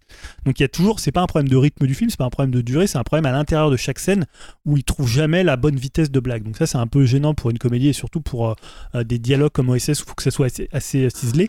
Et ensuite c'est que c'est un film où tu vois, moi je me disais, bah, j'aime pas trop Nicolas Bedos, mais je me disais il va essayer de faire un film un peu politiquement incorrect. Euh, tu vois, tu te dis, bah, son, son credo, c'est un peu, ouais, on peut plus rien dire voilà, je sais pas, je, je, trouve c'est un peu une phrase un peu à la con, et voilà, mais après tout, pourquoi pas? Sauf que là, en fait, et, et ne faisait pas du tout ça, c'est-à-dire que le, le, contrepoids, en fait, au personnage de, de OSS 117, ils existaient dans les premiers, tu comprenais qu'il était con, mais en fait, c'était pas du tout surligné. Là, tu vois, quand il est, euh, quand il est misogyne à outrance, t'as quelqu'un qui va carrément lui faire un discours, euh, non mais genre le consentement, euh, tu vois, c'est important, mais tu vois, limite comme ça. ouais, limite, le c'est genre c'est, ouais mais c'est mon corps, j'en fais ce que j'en veux, tu vois. Alors que dans les premiers, que ce soit euh, Larmina ou le personnage de Louise Mono, il, le mettait face à ses contradictions, il lui faisait des discours.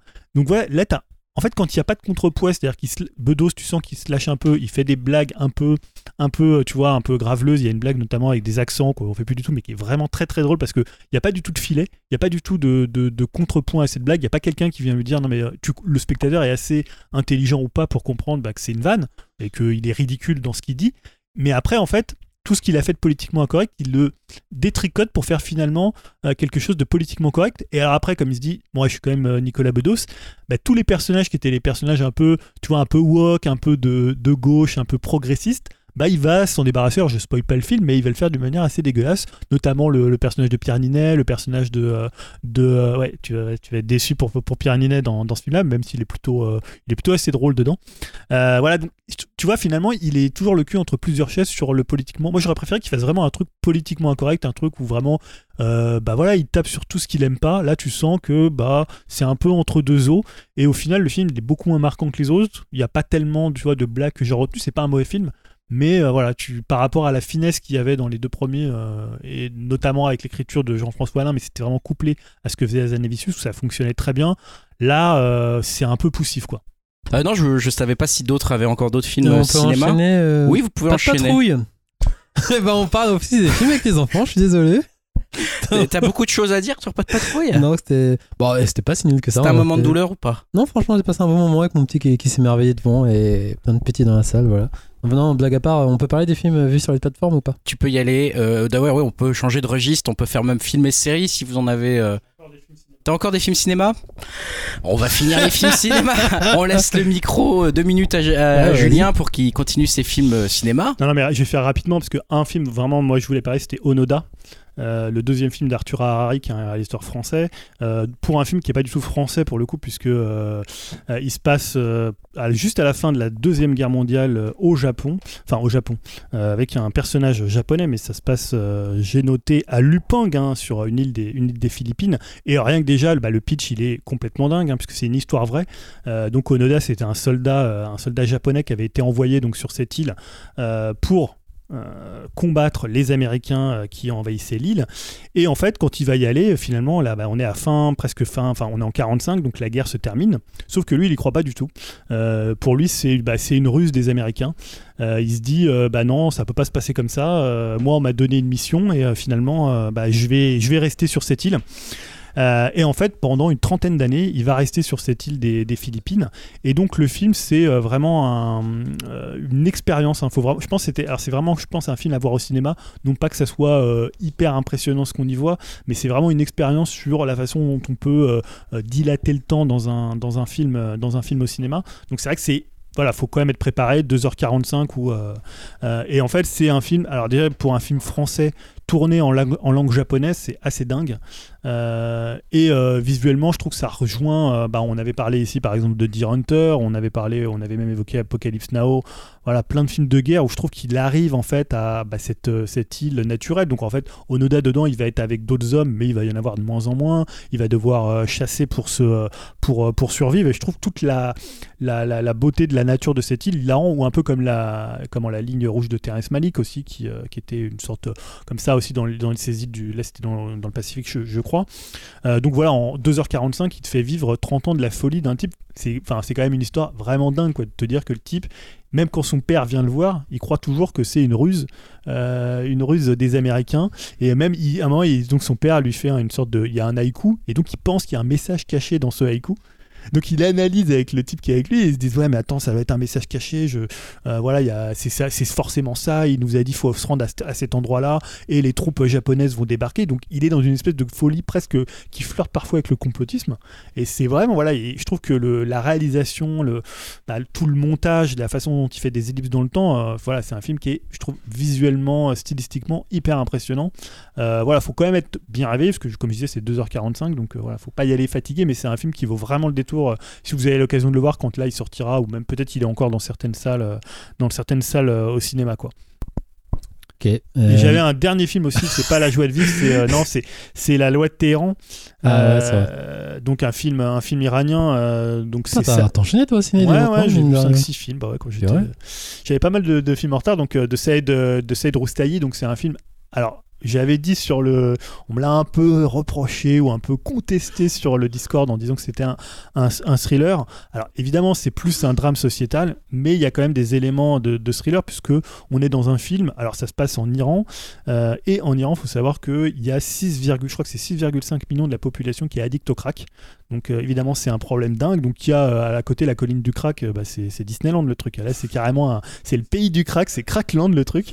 donc tu as notamment une scène dans un bidon ville avec euh, des, des, craquettes là qui est complètement euh, hallucinante. Et en fait, ça va être l'opposition. Alors, je parlais de thriller parce qu'il y a un côté un peu Michael Mann entre ce, ce flic complètement désabusé qui est joué par euh, un super acteur d'ailleurs qui est Payman Mahadi, qui était l'acteur qu'on avait vu dans une séparation de Asghar Farhadi, donc voilà, un des grands acteurs iraniens, et qui s'oppose à un, trafiquant.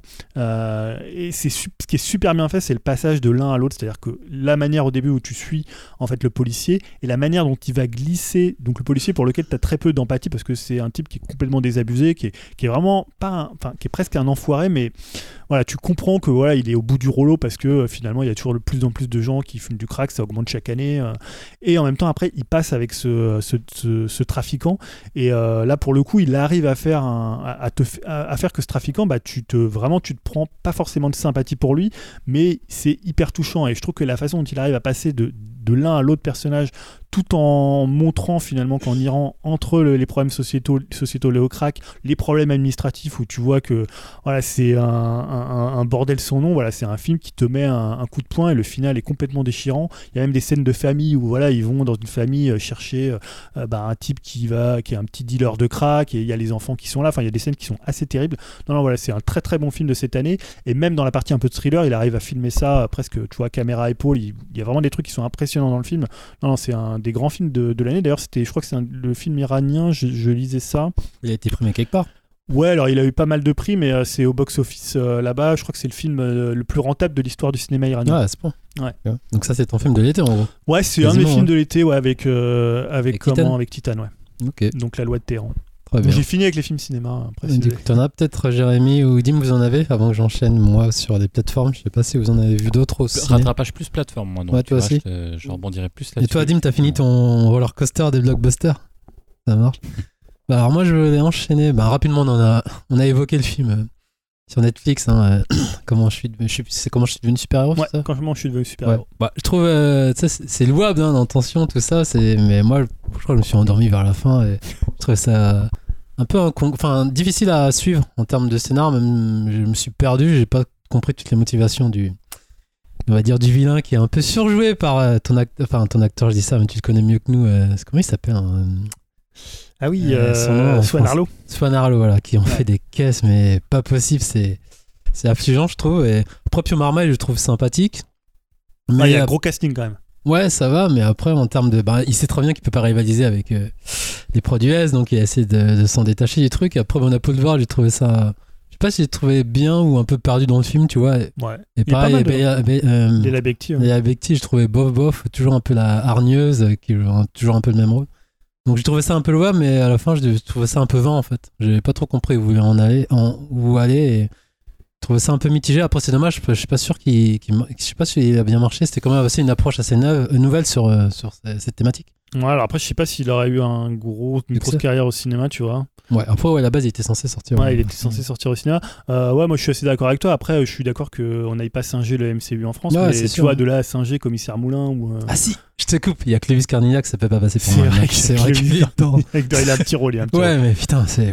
Bon, bref. Le Toi, problème, c'est. Ouais, j'ai vu aussi, mais le problème, c'est les. Encore une fois, c'est les effets spéciaux. Ah ouais, la After Effects, c'est ça. Ouais, ouais, non, mais c'est ça. Enfin, c'est c'est- c'est dommage parce que. Puis, ça fait on, ça- le sentiment d'une grosse, grosse introduction qui Ouais. s'en finit jamais et qui, quand on pourrait commencer à. Parce que ça, ça singe quand même par moment, quand même, l'évolution d'un personnage qui va. Enfin, sans spoiler trop, même si euh, on, on s'est cousu de fil blanc aussi, on sait ce qui va se passer, mais notre personnage principal, on se doute qu'à un moment, il va. Et finalement. Enfin, on le verra jamais puisque ça serait plutôt on verra dans le 2 quoi. Enfin, là j'ai trouvé presque frustrant effectivement que qu'on reste en surface sur cette espèce de commissaire euh, Moulin euh, vit- survitaminé parce que c'est quand même ça. Non mais c'est Ah une ouais, espèce de Navarro, j'écoute euh, survitaminé. Voilà. Ah bah, enfin, euh, en, en- en- C'est en complètement termes de d'image, Ah ouais. euh, c'est ça. Enfin, c'est c'est même Ouais. frustrant parce que quelque part, en plus le, le le sujet est intéressant et le film, enfin c'était marrant de voir. euh, Enfin, le scénar est pas mal. Le Ouais, scénar c'est bien écrit. en fait. Mais, euh, mais, mais bah voilà, c'était un petit peu dommage. Donc euh, peut-être une suite plus intéressante, ce qui m'étonnerait. après, Ouais. après, moi j'ai aimé Poulvorn, il m'a fait marrer, Ouais, un pas espèce mal, de bah, vieux, mal, vieux super. Sur le retour là. hein, Ouais, ouais, ouais, c'est assez. J'ai trouvé presque le plus touchant. Voilà. Touchant.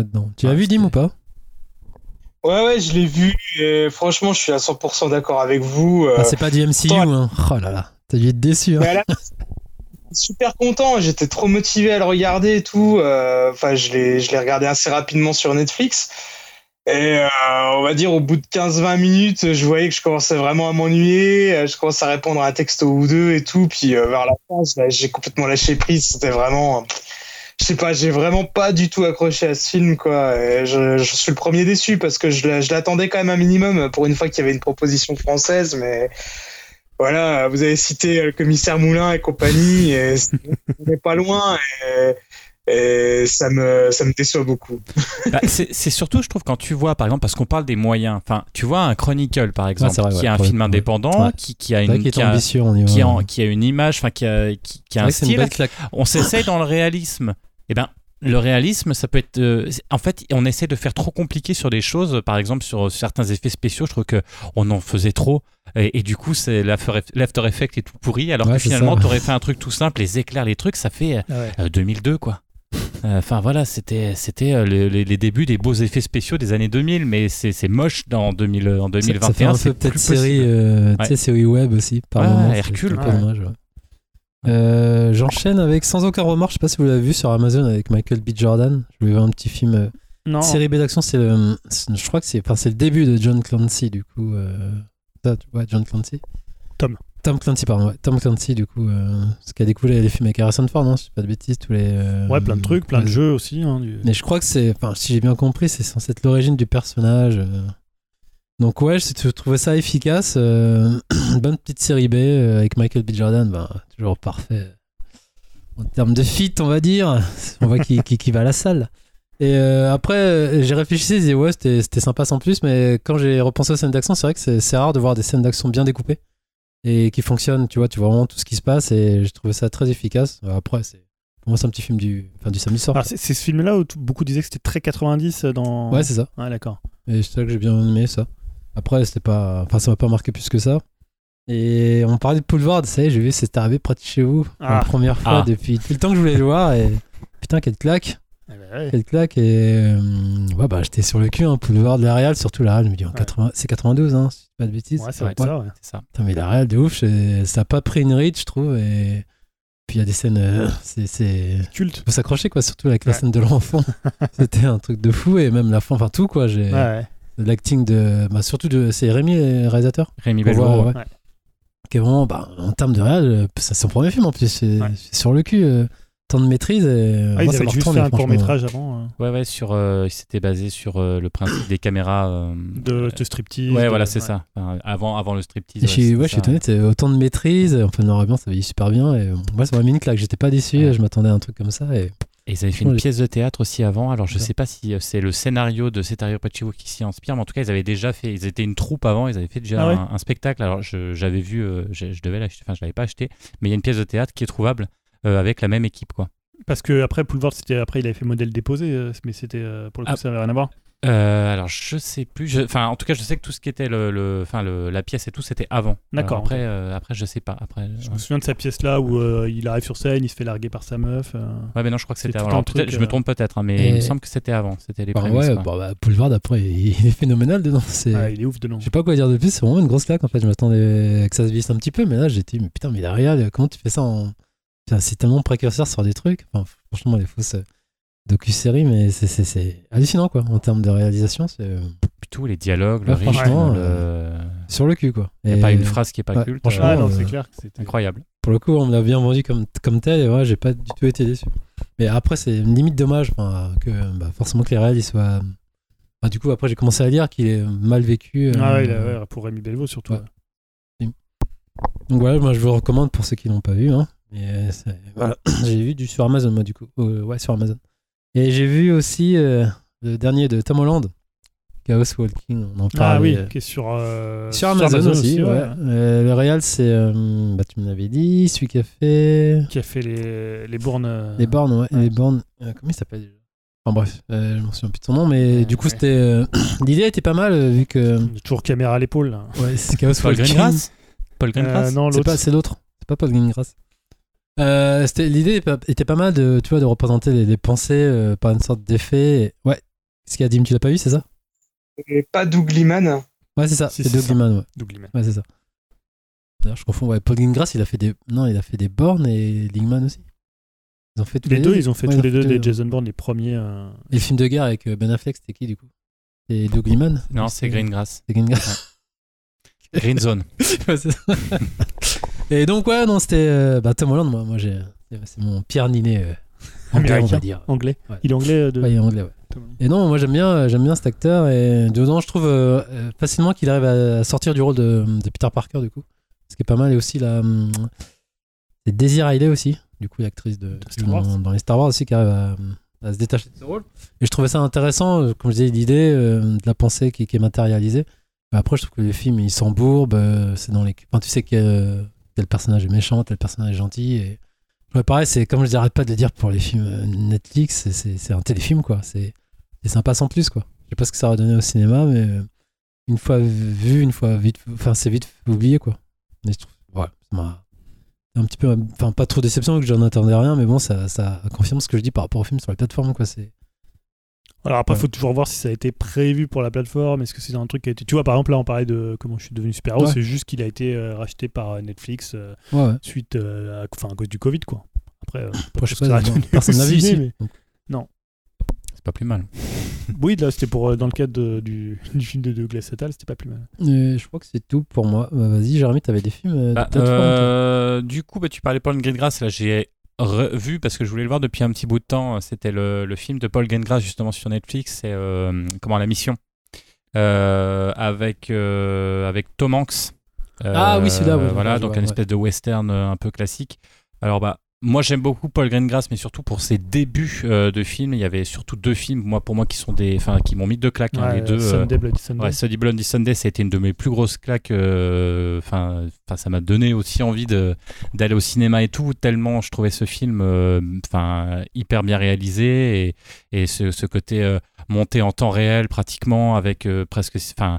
On se croirait dans, un documentaire. Enfin, je l'ai trouvé super. Avec son pendant, c'était Vol 93. Je ne sais pas si vous l'avez vu, aussi. Donc ça reprend le fameux Vol 93 pendant les attentats. Effectivement, là, c'est bien dans la période puisque c'est c'est presque l'anniversaire là où effectivement on voit pareil en temps réel en fait le, le, le, mouvement en fait de ces de, de ces de ces gens qui sont à l'intérieur de l'avion et qui vont essayer de et qui vont se rebeller contre contre les terroristes le film moi je enfin je le mettais en classe à mes élèves pour leur faire pour l'expliquer le 11 septembre. Je vais vous dire qu'après il y avait, on entendait les mouches quoi. Ça ah, c'est assez ouf. Ouais. Ça, ça traumatisait. Alors voilà, alors pourquoi je redis tout ça? Parce que Paul Greengrass, moi c'est l'image que j'en ai. Jason Bourne, ça marche plutôt pas mal. Euh, voilà. Alors là, du coup, on se retrouve avec quoi comme film? Bah la mission. Le sujet pourrait être intéressant au départ parce qu'on a donc Tom Hanks euh, qu'il avait déjà, il avait déjà tourné, il avait fait Captain euh, Phillips. Mm. Euh, qui est une prise d'otage sympa mais beaucoup plus classique pour le coup. Euh, c'était pas mal. Là on se retrouve effectivement dans un film euh, l'originalité c'est que notre personnage principal est donc on est juste après la guerre de sécession. Et là on a un, un capitaine en fait sudiste. Donc ça c'est plutôt pertinent et intéressant qu'on soit euh, au Texas, qu'on soit euh, avec euh, des personnages principaux pour, le, pour une fois du Sud, parce que c'est souvent le Nord, hein, puisque mm. c'est les victorieux et on, les montre toujours comme les gentils. Enfin, dans, les, dans le cinéma américain, il y a toujours le Nord, les gentils, et les Sudistes, les bouseux un peu méchants. Là, c'est vraiment inversé. Et on a donc ce capitaine joué du coup par, euh, par Tom Hanks, qui est en fait euh, une espèce de, de, de, personne qui passe de village en village et qui va colporter, qui va raconter un peu ce qui se passe. Il, lit en fait le journal. Et il va tomber effectivement sur une, sur une petite fille allemande euh, qui vient de, qui est, enfin voilà, qui a été élevé par des Indiens et qui parle allemand un petit peu, mais surtout euh, indien. Et il va devoir, comme mission en fait, de la ramener à une famille qui est à l'opposé, enfin qui est très très loin, donc il a beaucoup de kilomètres et, il va, euh, sa quête, ça va être de la ramener. Alors c'est très très beau. on est presque à du Terrence Malick dans les paysages. C'est splendide pour du Netflix, c'est plutôt beau. Après, c'est classique et je dirais trop classique quelque part. C'est-à-dire que euh, au, départ, au démarrage, on se dit ah putain, ça va quand même être bien parce que c'est vrai que ce, point de vue est rare. Et en fait, bah, encore une fois, on... c'est bien, hein, c'est sympa, mais c'est pas un grand film. Disons que euh, c'est gentillet. À la fin, on a compris. Enfin voilà, je vous spoil pas pour ceux qui veulent le voir. J'étais un petit peu déçu, c'est-à-dire que Tom Hanks joue parfaitement bien, la gamine joue très très bien, tout le monde joue bien. Le, film, il a, on n'a rien à dire. Mais voilà, ça se regarde, ça fera partie des films de cette année. On se dira, ouais, c'est sympa à voir une fois, mais c'est tout, quoi. D'accord, donc ça c'est sur Netflix. Hein. C'est sur Netflix. C'est sur Netflix. Et donc c'était une production Netflix pour le C'était une production Netflix. C'est très très beau, hein, mais après bon, ça fait, ça se veut un peu euh, euh, le film avec euh, Kevin Costner, Danse avec les loups. Ça fait, ça se veut du Terrence Malick et du Danse avec les loups. Mais je trouve que malheureusement, Paul Greengrass n'arrive pas à ce niveau-là et ça se ressent complètement. Mais bon, après, euh, encore une fois, comme euh, il disait Greg tout à l'heure, c'est gratuit, donc euh, autant, autant, regarder parce que c'est quand même plutôt correct. Gratuit, on pourra en discuter. Hein, oui, oui bon, c'est vrai que c'est pas non regarder parce que ça coûte cher, regarder tout alors. Ouais, bah, vas-y, enchaîne si t'as d'autres. Bah, un autre petit que j'avais vu, on parlait tout à l'heure de films d'horreur, j'ai vu pareil, donc Malassania 32, film. Alors moi j'étais bien hypé, c'est une c'est une exclusivité Canal Plus euh, qui a été rachetée aussi par le quand il y a eu le Covid. Donc euh, pareil, le pitch de départ, donc euh, c'est une famille pauvre espagnole. On est juste, on est en 1976 après la mort de Franco, et donc du coup une famille arrive dans le quartier Malasaña de Madrid. Donc on peut se dire ah, ça peut être sympa. Souvent, surtout que les films dans Madrid, on a déjà eu Rec, on avait eu El Dia de la Bestia, enfin de de la Iglesia, euh, etc. Donc Palagero. Euh, je me disais, ça peut être alléchant. Ils arrivent dans une vieille demeure. Donc il y a un côté rec au départ, hein, une vieille demeure. Et effectivement, bah, ils ne sont pas seuls dans cet appartement euh, qui, qui, va être hanté. un petit peu ce que je disais du film de Greengrass tout à l'heure. C'est sympa, mais c'est hyper classique, c'est-à-dire que là, on ne sort pas euh, du cahier des charges du film d'horreur, euh, enfin du film d'épouvante, c'est pas du film d'horreur, c'est plutôt du film d'épouvante à l'espagnol, avec, je trouve, ce manque de, petits, euh, de petites folies qu'on peut retrouver souvent dans les productions espagnoles, où il y a toujours un truc où on se dit, ils sont quand même forts, ils ont toujours cette idée, ou cet humour, ou ce, ce jusqu'au boutisme. Là, c'est hyper classique, hyper sérieux, très années 70. Alors ça tombe bien, vous me direz, parce que c'est tourné, effectivement, ça se veut dans les années 70. Mais après, voilà, ça. Euh, tu vois, Dim, par exemple, toi qui. Enfin, regarde-le, euh, je crois qu'il passe encore. Je sais pas si tu l'as vu d'ailleurs. Euh, mais voilà, c'est assez inoffensif. Il y a deux, trois petits trucs qui font peur, mais c'est pas non plus, pas non plus la, folie, quoi. Ah, non, je l'ai pas vu, mais de ce que tu en dis, ça me fait pas forcément envie. Mais si j'ai le temps, je regarderai peut-être quand même.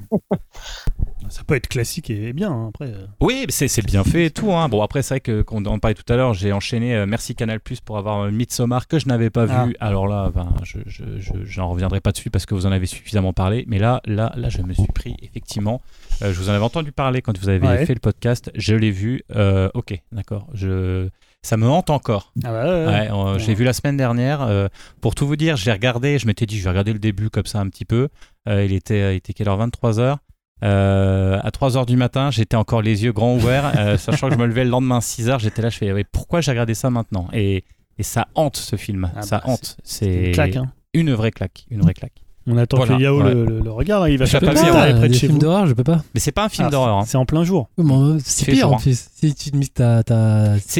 C'est pas tu t'as pas peur du film c'est un film envoûtant Ouais, ouais. T'es envoûté. C'est pour pas dormir. C'est si tu dors. Enfin non, tu dors plus. De toute façon, il y a- il y, a à cause du soleil. Mais Ouais. mais non non, mais je comprends ce que. Mais il faut le voir. Je pense que c'est un film qu'il faut voir. hein. Si, si t'as aimé les Kubrick, euh, si t'as aimé ce, ce, ce- Moi, je suis pas un, un adepte de Kubrick, je connais pas tous ces films, tu vois.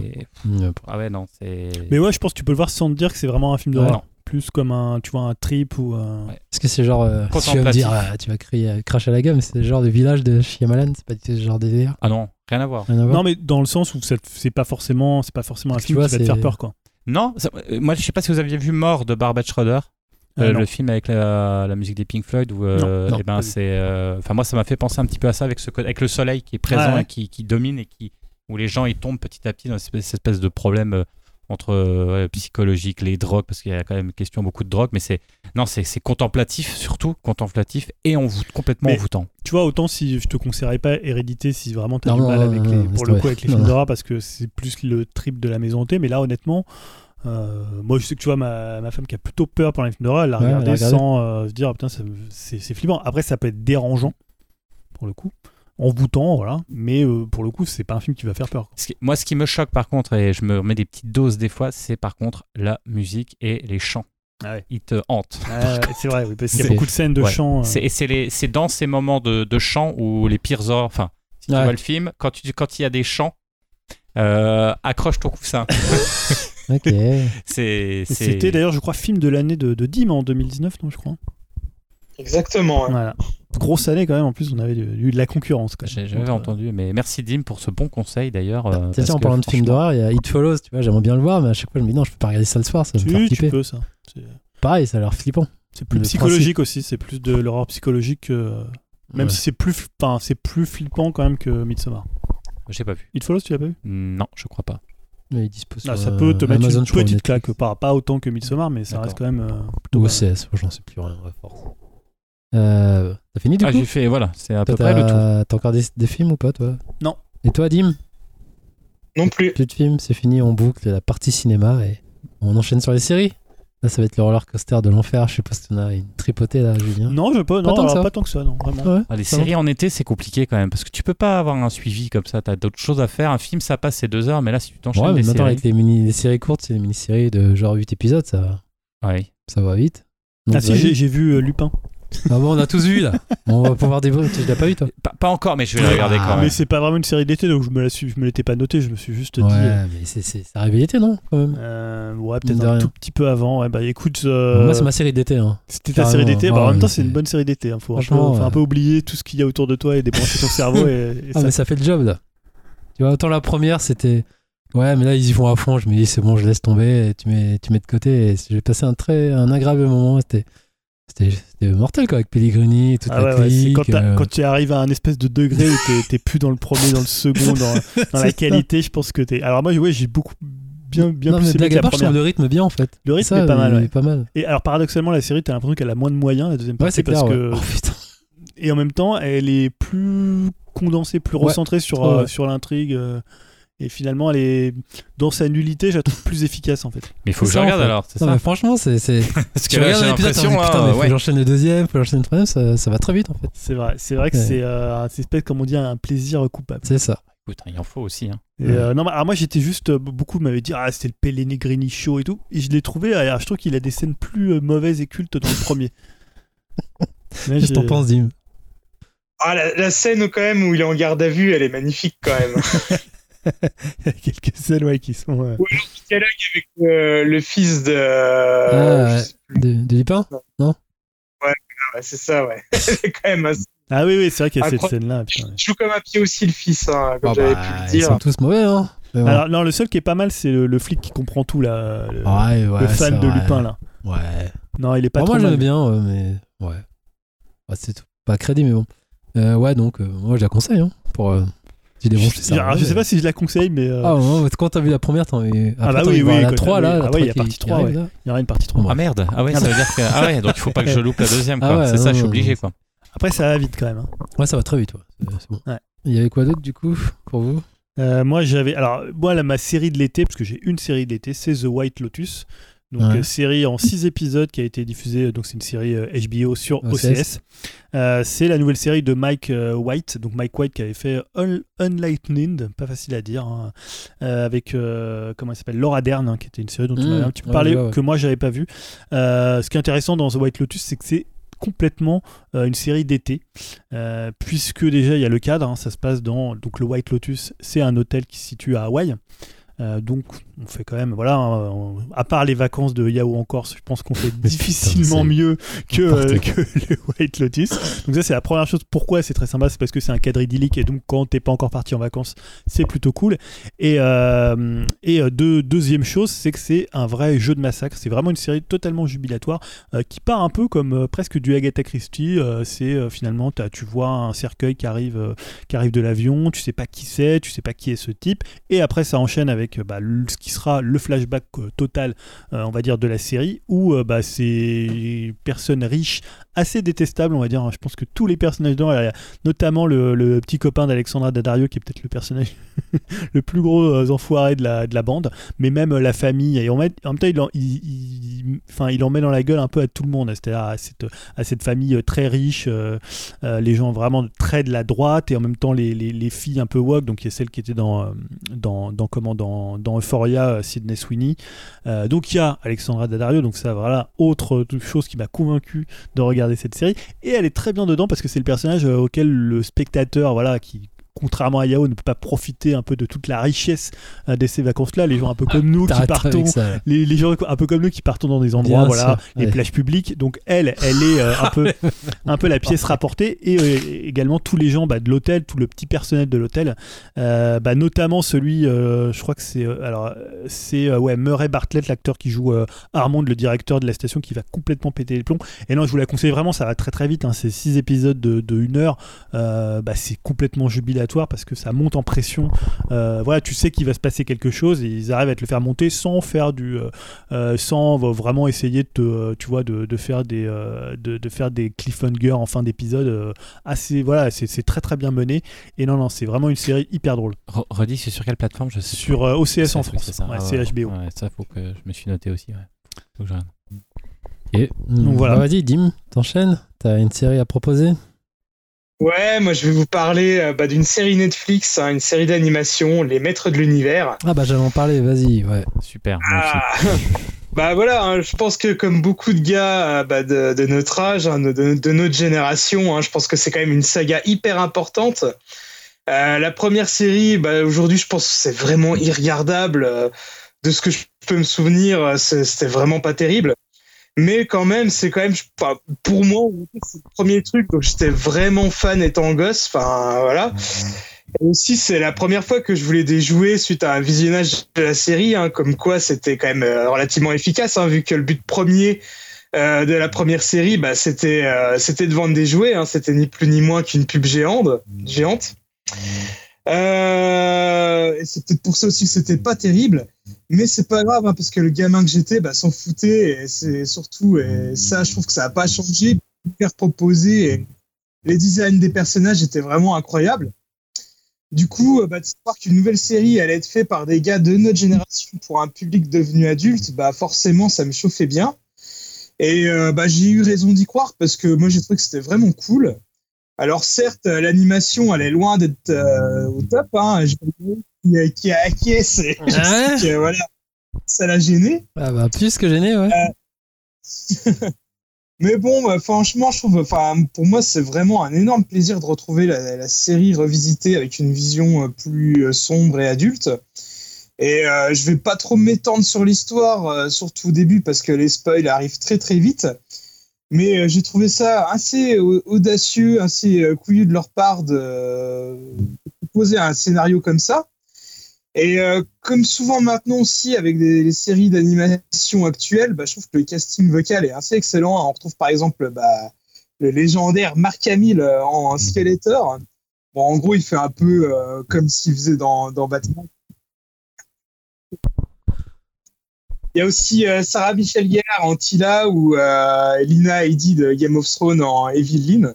Et franchement, bah, ça se sent qu'il s'éclate bien à faire ça. Et ils sont bien investis. Et moi, ça m'a quand même beaucoup plu. Alors malheureusement, il y a que cinq petits épisodes pour l'instant. Et ça se finit sur un gros cliffhanger. Mais bon, la suite a été officialisée, mais on n'a pas encore de date. Euh, j'espère que ça va arriver très très vite parce que je suis quand même bien impatient de voir la suite. Ouais, bah, euh, ok. Euh, moi j'ai trouvé ça. Bah, comme tu dis, l'animation, non, c'est pas possible pour moi. C'est une série des années 2000 et encore, c'est vraiment tout pourri. Hein. Faut pas se cacher, l'animation est toute saccadée c'est laid visuellement et les personnages je les trouve trop anguleux et, et je vois pas trop de différence avec la série de, de, l'époque tu me diras. Pas être mauvais. Non mais franchement je crois qu'ils quand même qu'ils auraient de meilleurs moyens. Quand tu vois Shira c'est quand même mieux en termes d'anime tu vois. Euh, je sais pas si tu l'as vu. Après c'est une question de coup hein. non j'ai pas vu.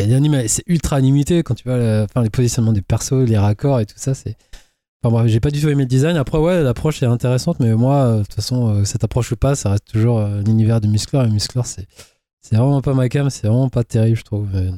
Et Sarah Michel Gellar, je la trouve pas, pas convaincante dans le rôle de.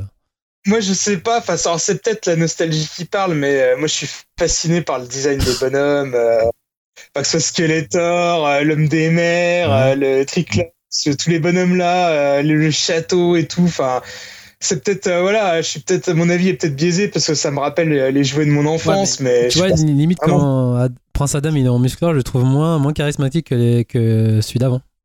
Tu vois, je le trouve vraiment trop dans les codes de maintenant, peut-être trop angulé, trop. Euh, alors que je le trouvais quand même plus balèze, plus charismatique, même les personnages d'avant. Et voilà mon avis.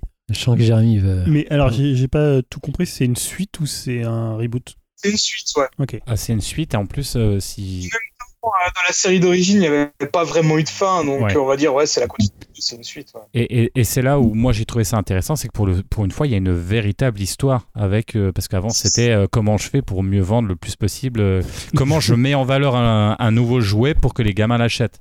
Là, il y a un vrai, on sent l'auteur derrière, alors qu'on aime ou qu'on n'aime pas, je peux comprendre vraiment parce que pareil, il y a eu beaucoup de gens qui étaient fans euh, du dessin animé de l'époque, mais qui ont, qui ont, il n'y a pas d'autre terme, mais qui ont chié dessus quoi. On dit, mais attendez, mais c'est un scandale parce qu'il prend un, un, parti très très euh, touchy quand même, hein, de finalement de, euh, enfin je sais pas si on peut, enfin on peut peut-être peut, peut pas spoiler, mais dès le premier épisode, en fait, il te dit regarde ce que tu vas avoir, et à la fin de l'épisode, il dit eh ben non, et puis il te change tout, et puis mais moi, tous les épisodes, j'ai dit non. À chaque fois, non. Ah bah non. Ah bah si. Eh ben oui. Et puis finalement, tu, tu te dis que peut-être, eh ben non, non, c'est sûr que non. Enfin, alors c'est pas évident là. Qu'est-ce que je veux dire par là? Ce que je veux dire, c'est que on s'attend effectivement à avoir les maîtres de l'univers, etc mais c'est pas du tout ça. On est dans l'or, on est dans l'univers, mais il a fait une autre histoire et il va au bout de ses délires, c'est-à-dire que euh, s'il veut faire crever un personnage, ah bah voilà, il s'en fout, il y va. Et t'es là, tu dis ah ouais d'accord comme ça, bon bah ok, on y va. Et, je peux comprendre que, alors c'est un peu un peu suranné effectivement, euh, c'est un petit peu les personnages, euh, c'est pas très beau. sauf que là où je suis pas d'accord, c'est que les scènes de baston, la première est quand même plutôt jolie, plutôt bien foutue quand même. Ça première peut Ouais, le premier épisode. Moi, après, non, je sais, bah, ils ont tout mis dans le. Eh, c'est comme, eh, c'est comme Lupin, ils ont tout mis dans le premier. Hein, attends, quand même, tu vois, il faut bien tirer le chaland. Hein. Euh, donc ouais, non, non, c'est plutôt. Moi, j'ai trouvé ça couillu. Euh, je comprends vraiment les gens qui sont collectionneurs, qui ont tous les personnages, les figurines, qui se disent on s'est foutu de ma gueule. Euh, et, parce que c'est ce qu'ils disent, hein, ils disent non mais on s'est foutu de ma gueule. Moi, j'étais pas un grand fan. À la limite, euh, Musclor, c'est vraiment pas dans l'histoire mon personnage préféré, euh, le mec en string. Bon, bah, voilà, ça m'intéresse pas forcément. Et là, qui est une vraie histoire dans un j'ai trouvé ça, euh, j'ai trouvé, enfin franchement, ça va très vite. Hein. Ça dure quoi, euh, Dim Je crois deux heures et demie, enfin même pas deux heures, je crois, hein, parce que c'est Ouais, des. c'est chaque épisode de 20 minutes. hein, Ouais, donc ça alors là, vite, hein. ben c'est ça, c'est ah bah alors là voilà, c'est- c'est ça fait plaisir, faut regarder. Euh, tu ressors pas plus intelligent après après avoir vu ça. Par contre, euh, bah t'es content et bah ça fait du bien d'avoir euh, un scénar euh, dans un truc euh, où finalement euh, c'était du, du vent vent joujou quoi. Donc c'était, moi j'ai trouvé ça plutôt intéressant et j'ai j'ai bien aimé. Par contre, ce que j'ai aimé, c'est un doc, je sais pas si vous l'avez vu, euh, qui raconte justement l'histoire de Musclor. euh, J'ai pas vu. Ouais, je l'ai vu juste après. vraiment intéressant. Bah, il parle notamment du film avec Dolph Lundgren, ça devrait te parler. Il Ah parle oui, ça, de bah, ça, ça, oui, ça j'ai vu et revu Voilà. aussi celui-là. Euh, et euh, ouais, c'est Kevin Smith qui est derrière, du coup, non? Pour euh, cette nouvelle série, ou ça n'a rien à voir? J'ai Ouais. vu son nom la prod. Ouais. Donc, Ah ouais, c'est euh, ça, c'est le showrunner. Donc voilà. Euh, ouais, donc c'est dispo sur Netflix. Euh, bah moi, je vais enchaîner avec Last, Last Chance You. C'est un- une docu-fiction sur, sur le basket. Euh, donc, hein, vous savez mon amour pour le basket. Et c'est en fait, c'est déjà une série qui existe, qui est, je crois qu'il y a 3-4 saisons sur le football américain. En gros, tu suis des élèves au quotidien et tu suis leurs matchs, tu suis leurs difficultés, leurs relations avec le coach et leur situation extérieure, aussi.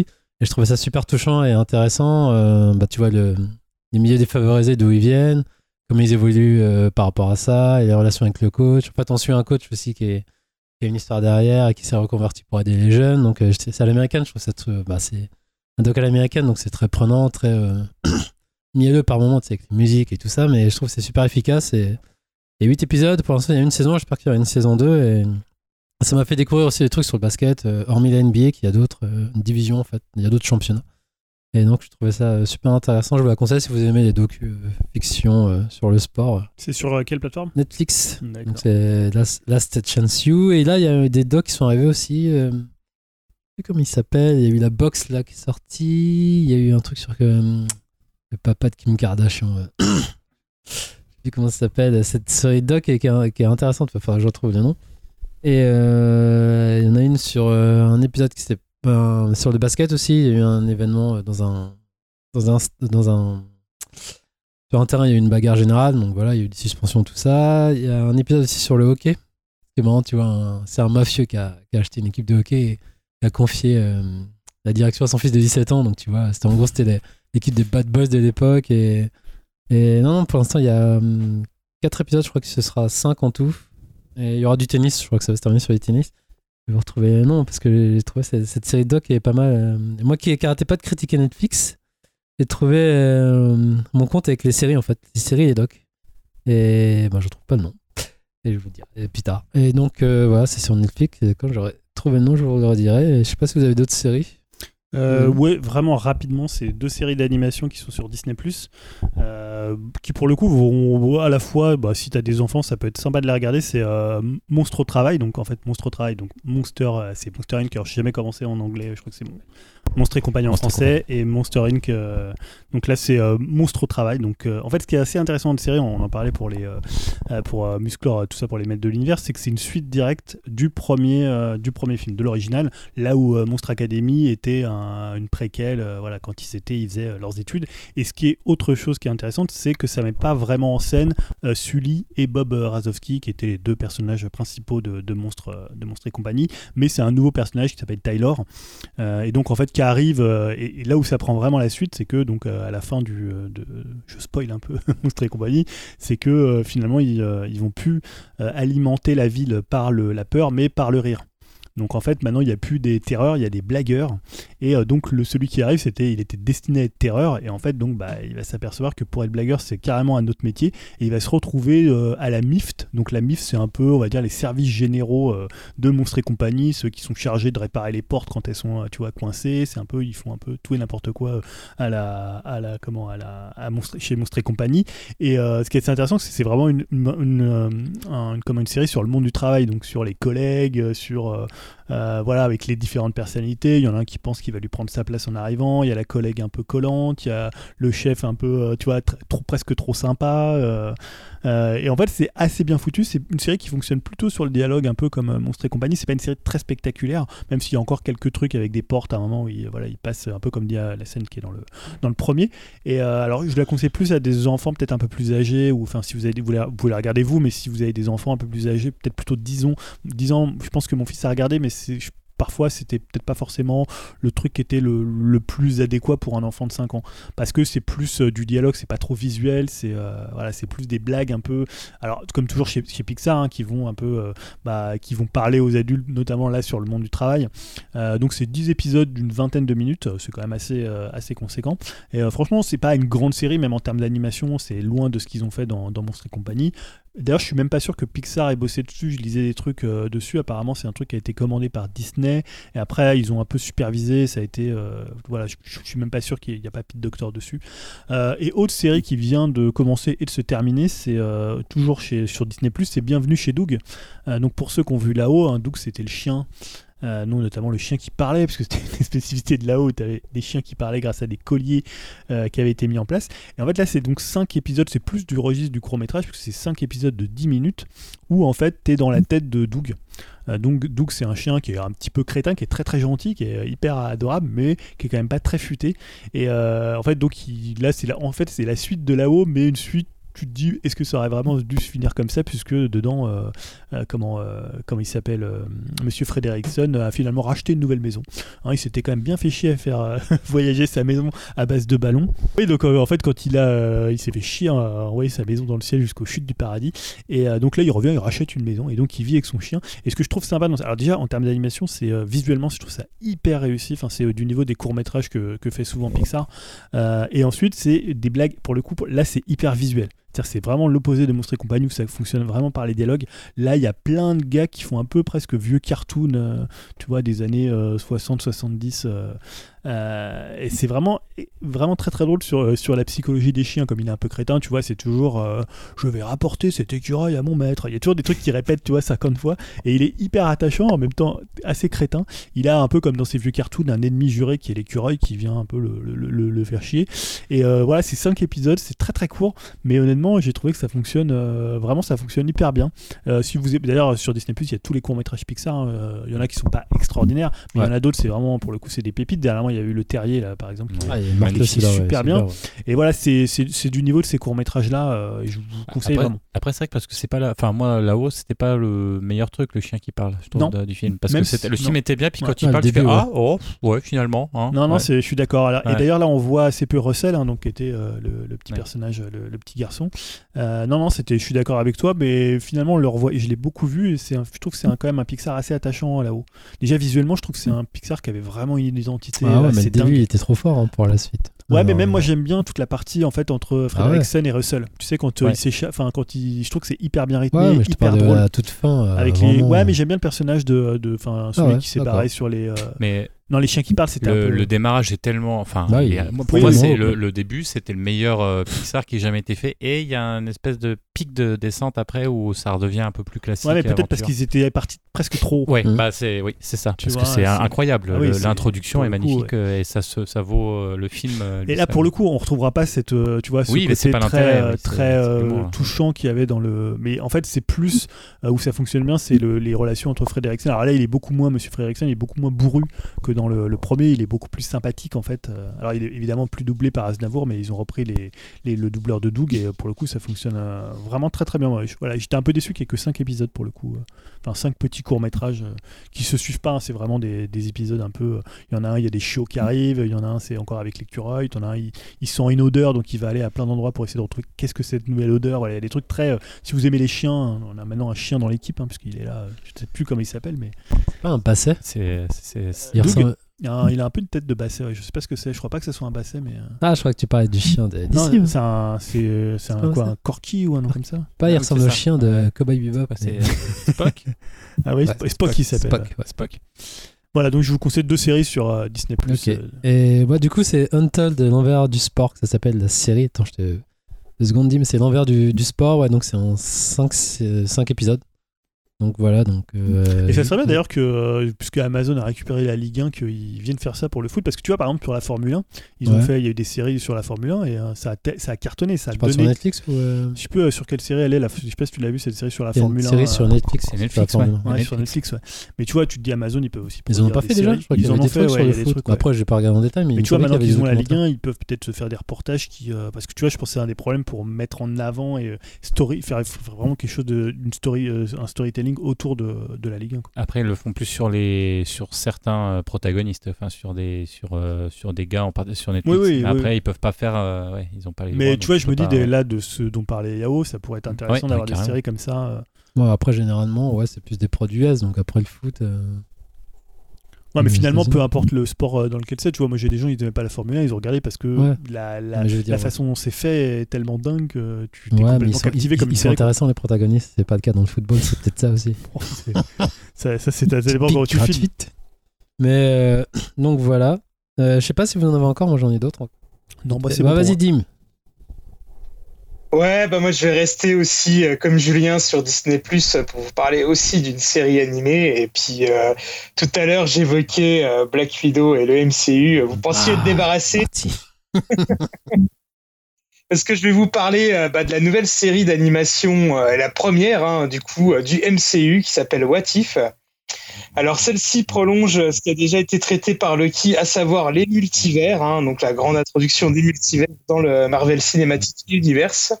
Donc What est canonique et nous montre bah, les différents multivers créés dans la galaxie Marvel suite à des décisions ou événements différents qui ont tout fait euh, basculer. Euh. Donc par exemple, il y a un épisode où euh, Roger s'est blessé avant de recevoir le sérum de super soldat. Et euh, c'est l'agent Carter euh, qui euh, le prend à sa place pour devenir le Captain Britain. Ou encore T'Challa, hein, donc Black Panther, qui se fait enlever à la place de Peter Quill pour devenir Star-Lord. Et il y a même un épisode assez sombre sur un mystérieux tueur qui tue un à un tous les Avengers avant leur formation du premier film. Alors la série a été faite en animation pour des raisons évidentes de budget parce que bah on revisite tous les films du MCU. Euh, je pense que ça aurait vraiment explosé le budget euh, si ça avait été fait en live. En tout cas, euh, c'est pas un mal parce que je trouve que l'animation est excellente et ça me fait un peu penser vraiment au film de Disney en 2D. Et c'est bourré d'action et de références à leur, leur, univers pour mieux les détourner. par contre, c'est déjà compliqué pour certains de suivre le MCU avant, mais là, avec l'arrivée du multivers, bah, ça va être encore pire.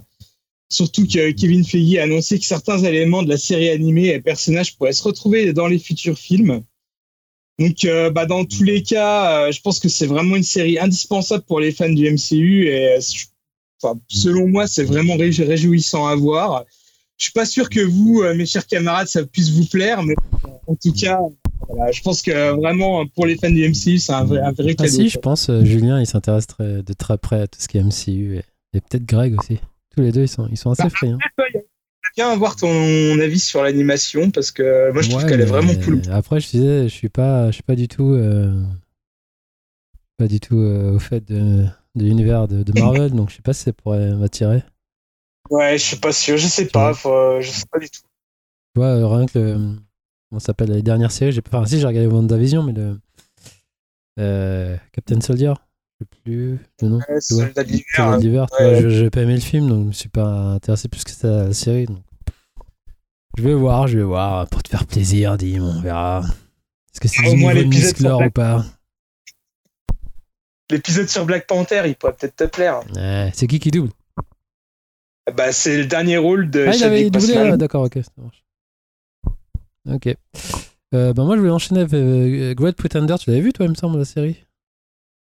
Dim Ouais, je l'ai vu, ouais. ouais. Du coup, ça j'ai rattrapé. Bah, j'ai vu les deux saisons et c'est une superbe série. Euh. Donc, ouais, je... putain, on avait parlé. Donc, ouais, c'est une série japonaise euh, sur dispo sur Netflix qui parle d'escrocs, en fait. Et... je trouvais ça euh, super prenant et assez touchant, les histoires de chaque protagoniste. Du coup, je me demande si y a... je sais pas s'ils ont une saison 3 de prévu. Après, t'en sais Je suis pas sûr, hein. il c'est bouclé. Hein. Ah, ouais. En tout cas, moi, je vous la conseille. C'est pour une, pour une bonne série d'anime, je trouve. Produite par Netflix, une fois n'est pas coutume. Comme j'arrête pas de bitcher sur Netflix, là, en termes de série, je trouve qu'ils ont des bonnes, bonnes prods. En plus, l'anime, elle est bien. Ça, c'est de l'animation. C'est des bonnes animations. Et donc voilà pour ma part. Je sais pas si vous avez d'autres séries. Non. Euh, non. Non, pas de... Ah, dis, mais vas-y. Ouais, juste deux mots pour dire que j'ai débuté aussi, euh, je peux en parler, parce que ça a quand même officiellement commencé cet été, la nouvelle saison de American, American Horror Story qui s'intitule Double Feature. Mm-hmm. Et donc j'imagine, vu le titre, qu'on aura le droit à deux mini-histoires en une saison. Alors à, voir si, ça, si les deux histoires vont se recouper ou pas. Et d'après ce que j'ai compris, oui, ça va se recouper. la première partie a pour thème les vampires des trois épisodes que j'ai pu voir. On suit le quotidien d'artistes dans une petite ville qui prennent une drogue pour trouver l'inspiration et ça marche plutôt bien. Mais il y a une contrepartie, à savoir se transformer petit à petit en vampire. Et euh, comme j'ai déjà pu le dire, bah, la série est assez inégale. Hein. Euh, il y a des très bonnes saisons et d'autres qui sont vraiment euh, totalement pourries. Mais là, ça démarre vraiment plutôt bien et ça faisait longtemps que j'avais pas été aussi enthousiaste avec la série, même si j'avais aimé la saison précédente, 1984. Et euh, ça me donne bien envie de la continuer, mais bon, je me méfie toujours parce que des fois la série euh, vite euh, peut vite prendre l'habitude de partir dans le n'importe quoi. Surtout que là, il y a deux parties. Alors d'après les affiches, la deuxième partie, ça sera sur les aliens et ceux-ci ont vraiment le design le plus classique et cliché possible, à savoir à la Roswell. Euh, les petits hommes euh, gris avec euh, les grosses têtes et les gros yeux noirs. Donc ça peut être tout aussi bien excellent et vraiment marrant que nanar et, foireux. Donc bah, si ça vaut le coup, si le reste de la saison est vraiment bien, je pense que je, reviendrai dessus parce que si c'est on va dire au niveau des trois premiers épisodes, ça peut vraiment vraiment être bien. Quoi. Ok. C'est bon, on a fait le tour. Plus personne n'a rien à dire sur la série? Non, non, on a vu. Bon, alors on enchaîne sur quoi? J'y vais ou musique? Vous voulez choisir quoi? Bah, Peut-être musique, hein, comme musique. ça on va faire assez rapide. Oui, musique. Ouais, bah, de toute façon, il y a que vous deux qui parlez, je crois. ah, peut-être pas, Dim. Pas, Dim, t'as des choix musicaux souvent des trucs en musique, Dim.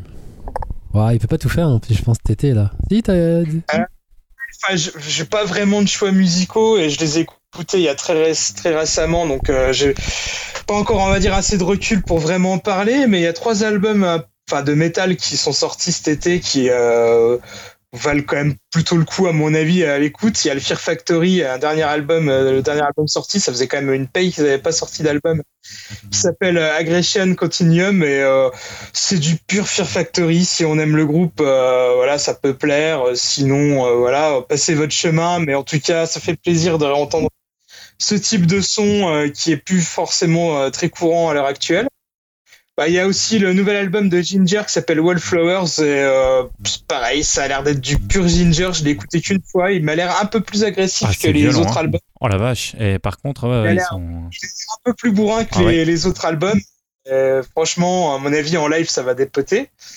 Et euh, vendredi dernier, il y a un nouvel album d'Iron Maiden qui est sorti, euh, qui s'appelle euh, Senjutsu, que j'ai écouté aujourd'hui même, qui j'ai pas encore assez de recul pour donner vraiment mon avis, mais qui a l'air d'être vraiment vraiment pas mal pour le coup. plus dans le détail, on va dire. Je sais ah pas si toi, Jérémy, tu Alors, j'avais pas, je crois qu'il sortait la semaine prochaine, tu vois, mais par contre, j'ai vu le clip du, enfin, le premier clip en dessin animé avec à côté un peu post-apo Mad Max dans le désert. Je sais pas si vous avez vu le, clip, s'il y en a qui l'ont vu. Il est plutôt pas mal fait, il est plutôt marrant. Euh, bon, animation, ça fait un petit peu, on parlait tout à l'heure d'émettre l'univers, c'est un peu pareil, je trouve. Le clip de Maiden? Ouais, le clip de Maiden, ouais. Euh, après, je vais écouter l'album et ouais, je suis curieux parce que c'est vrai qu'on va voir ce qui est. Les derniers, j'étais quand même moins fan que, que, la première époque et la deuxième époque, on va dire, jusque dans les années 80. Enfin, jusqu'en 92, euh, jusqu'à Blaze Bailey l'arrivée. Euh, là, j'ai réécouté, j'ai tenté un peu les, derniers avec le retour de, de Bruce Dickinson. Euh, là, je sais pas, je sais pas, je l'ai pas écouté. Bah, ça a l'air peut-être quand même un peu dans la lignée. Je trouve que dans les derniers albums, c'est un peu plus, comment dire, les morceaux sont plus longs et c'est un peu plus lyrique, on va dire. C'est peut-être un peu moins spontané. Mais euh, c'est pas pour ça que c'est pas intéressant. Enfin, à voir. On, voir, on verra bien. Euh, je sais pas si tu veux enchaîner. Euh, bah alors moi juste c'est vrai que on en a, en as déjà parlé ici mais là l'album de l'été enfin moi ça a été quand même j'ai failli traîner Dim mais c'était à deux heures près Altingun alors t'en as parlé mais ça c'était l'album enfin c'est ce qu'il fallait mettre en été quoi. Enfin, je suis désolé. C'est vrai. Il était sorti un peu plus tôt. C'était oui, oui c'est sorti bien plus tôt, mais mais Mars Avril il faisait trop froid pour l'écouter quoi. là là, je suis passé partout, je mettais ma petite enceinte, je mettais Altingun, les gens, ah c'est quoi? Euh, Ah ouais, ça, fonctionne ah, bien. Mais partout, partout ça cartonne. Alors ce qui est marrant, c'est que c'est ce que j'ai été fouillé un petit peu, mais ce qui est marrant, c'est que c'est à la base, c'est pas un groupe turc du tout, puisque c'est le. hollandais. Ouais, ouais, c'est le bassiste en fait de, et le batteur, mais ça change après, mais de Jacko Gardner en fait. Donc c'est assez drôle. Qui kiffe la musique turque, a dit tiens, je vais monter un groupe turc. Je trouve ça génial l'idée. et c'est vrai que ah ouais, non mais ça, partout où je suis passé, je mettais ma petite enceinte, ça, ça, ça cartonne. C'est vrai que c'est un bon disque de l'été. Ah, c'est le, c'est pour moi, ça a été la musique de l'été. Alors, ça c'était le petit, le, petit détail, mais je trouve qu'il passait encore mieux quand il a fait beau au bord de la plage et au bord de la piscine et j'ai trouvé ça cool. Un peu comme Krung Bin à sa sortie, dont j'avais parlé ici. oui, oui, oui, oui, oui, tout à fait. Euh. Ouais, ouais, ouais, tout exactement. Bah, c'est, ça, fonctionne bien aussi l'été. Voilà, c'est, ça rafraîchit, ça bouge, tu, tu, danses en même temps. Enfin, non, franchement, c'est cool. Et euh, non, surtout, moi, là, alors j'ai eu la chance en plus euh, de l'avoir pour mon anniversaire, pour mes 40 ans. Effectivement, il y a le dernier live de Zappa qui s'appelle The Last US Show, qui est sorti il n'y a pas très très longtemps, qui est donc un live de 88, le tout dernier live qu'il a fait aux États-Unis.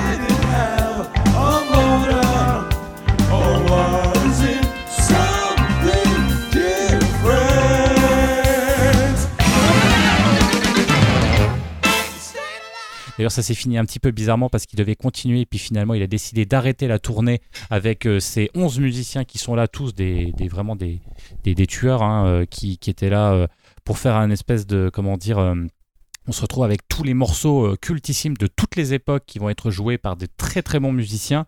là, c'est sur trois vinyles, super bien produit, produit d'ailleurs par le batteur hein, Chad Wackerman, qui, est un, très très bon batteur et qui a, qui, c'est lui qui a du coup, enfin, qui a refait, qui a remixé en fait les bandes de 88. 11 euh, bons musiciens. On se retrouve. Alors, on pourrait craindre, on pourrait, il y a beaucoup de gens quand j'en discutais, oh la 88, est-ce qu'on n'a pas un son un peu trop typé 80 Alors, rassurez-vous, on se retrouve plus avec la Dream Team, on va dire 70, euh, avec euh, George Duke, il y avait qui? Il y avait Ruth Underwood et Napoleon Murphy Brock. Donc, on est plus à cette période Roxy. Euh, Donc c'est quels albums euh, par exemple Hot Rat c'est cette époque-là 70 Alors là on est tout à fait ouais, Hot Rat c'est 69 hein, c'était encore avec c'est les derniers albums on va dire avec euh, avec les Mother of Invention. Donc, on là, un peu après. On est on a du Mother of Invention, on a même des parties reggae parce qu'il y avait du reggae, on a Pichi Regalia qui est donc un des meilleurs morceaux aussi de, de, Hot Rat. On a tout on a le avec ah, j'ai oublié le nom. Enfin voilà, il y a Inca Roads qui est un, des, un morceau qui est hyper bien joué. Euh, on a les reprises euh, euh, de comment de Led Zeppelin, donc c'est assez. Franchement, c'est c'est pour celui qui connaît pas forcément Zappa, c'est une très bonne porte d'entrée parce qu'on a vraiment l'intégralité. Ce qui peut être bien parce que Zappa c'est quand même pas, très pas facile. massif. voilà, bah, c'est ça, ça, hein, ça, ça, peut être très compliqué et là et là grâce à ça on peut découvrir parce qu'on a toutes les périodes et même les morceaux parce que de toute façon, je reviendrai dessus. il y aura forcément une chronique rétro au moment ou un autre sur Zappa parce que c'est un, de mes un de mes compositeurs préférés. Enfin, vraiment, je, trouve ça génial. Et c'est vrai que sur sa fin de carrière, en fait, on se retrouvait plus avec de la musique classique, on va dire expérimentale, voire même classique, hein, puisqu'il et il était chef d'orchestre quelque part euh, sur sa fin de carrière. Et même certains morceaux qui étaient qui avaient euh, euh, de, cette époque ont été, enfin, Là, on est en 88, hein, donc il, est mort euh, quelques années plus tard. Mais on, a tout, tout, tout, tout, même cette période-là, mais euh, fait par des très bons musiciens. Euh, avec un ensemble qui, qui n'a qui n'a qui n'a pas vieilli. Et franchement je vous le conseille. C'est à écouter. Alors c'est quoi? C'est un quadruple vinyle c'est ça? Alors c'est euh, non c'est trois vinyles. D'accord trois, vinyles, euh, magnifiques objets trois CD en fait. Oui voilà il existe aussi en CD pour le coup. je, moi je les ai en vinyle donc je sais pas trop euh, je j'ai pas vu je, je, je, sais même pas s'il est, il est, je sais même pas s'il est sorti en CD en fait j'ai pas vu. D'accord parce que c'est un truc Spotify, un peu... je sais pas si Zappa est sur Spotify, je crois que oui. Hein, euh, oui, oui, oui, oui, on peut trouver. Et pour découvrir euh, Zappa, c'est vraiment l'idéal. En plus, il y a un côté un peu chronologique quand même, donc euh, on voit les différentes époques avec une, une cohérence dans tout ça. Et franchement, franchement, c'est un bel objet. Alors, non seulement l'objet est beau, mais la musique est est vraiment, vraiment belle et on n'en entend pas beaucoup parler, ce qui est assez dommage parce que c'est du coffret en lui-même? Ouais, ouais. J'ai même, j'ai regardé un petit peu dans les dans les chroniques, dans les. Ouais, les gens, ils sont passés un peu à travers et c'est vraiment dommage pour un auteur comme celui-ci. Ben moi j'avais qu'un disque hein, dont, je voulais parler. Donc ça, oui, ça va être très rapide parce que je referai un peu les disques de l'été. J'en parlerai peut-être dans le, numéro de, pour le coup de septembre. Et en plus c'est un disque qui est sorti au mois de mars. Euh, parce que c'est un groupe d'un, c'est un album, le premier album d'un quatuor anglais. Hein, le groupe s'appelle Bull, comme un taureau boule. Euh, donc l'album s'appelle Discover Effortless Living. Donc voilà, déjà avec un titre pareil, Discover Effortless Living, bah, tu te dis c'est quand même l'été, donc c'est idéal pour l'été. Euh, et je l'ai découvert grâce à un podcast qui s'appelle Sun qui peut, euh, qui est le podcast de, Sam Elkami, Sam Evening sur Twitter. Voilà, vous pouvez le suivre, il a toujours des bons conseils musicaux. Et le morceau qu'il a choisi, c'était Green sur sa playlist. Et bah, j'ai juste passé un petit extrait. Moi, j'ai choisi Bonzo Please. Donc voilà, c'est un extrait de Discover Effortless Living par Bull. Bonzo Please.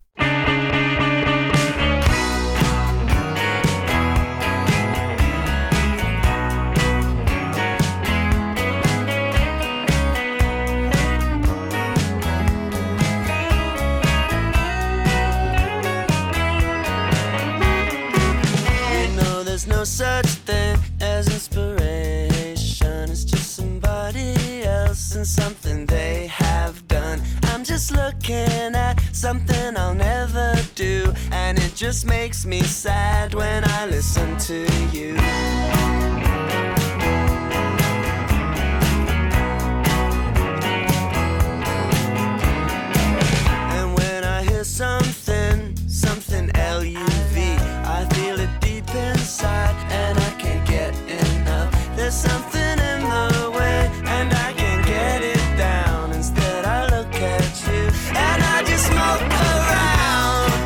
Voilà, donc euh, comme le laisse euh, entendre le morceau, c'est très estival, très pop, euh, pour le coup souvent très ensoleillé. C'est un vrai album coup de cœur, on a un feeling très 90s entre Pavement, alors il y a même des choses parfois qui font presque une sorte de, nirvana un peu pop. Il y a un morceau comme ça qui est un peu plus, un peu plus énervé, mais sinon ça reste très anglais, donc très Beatles.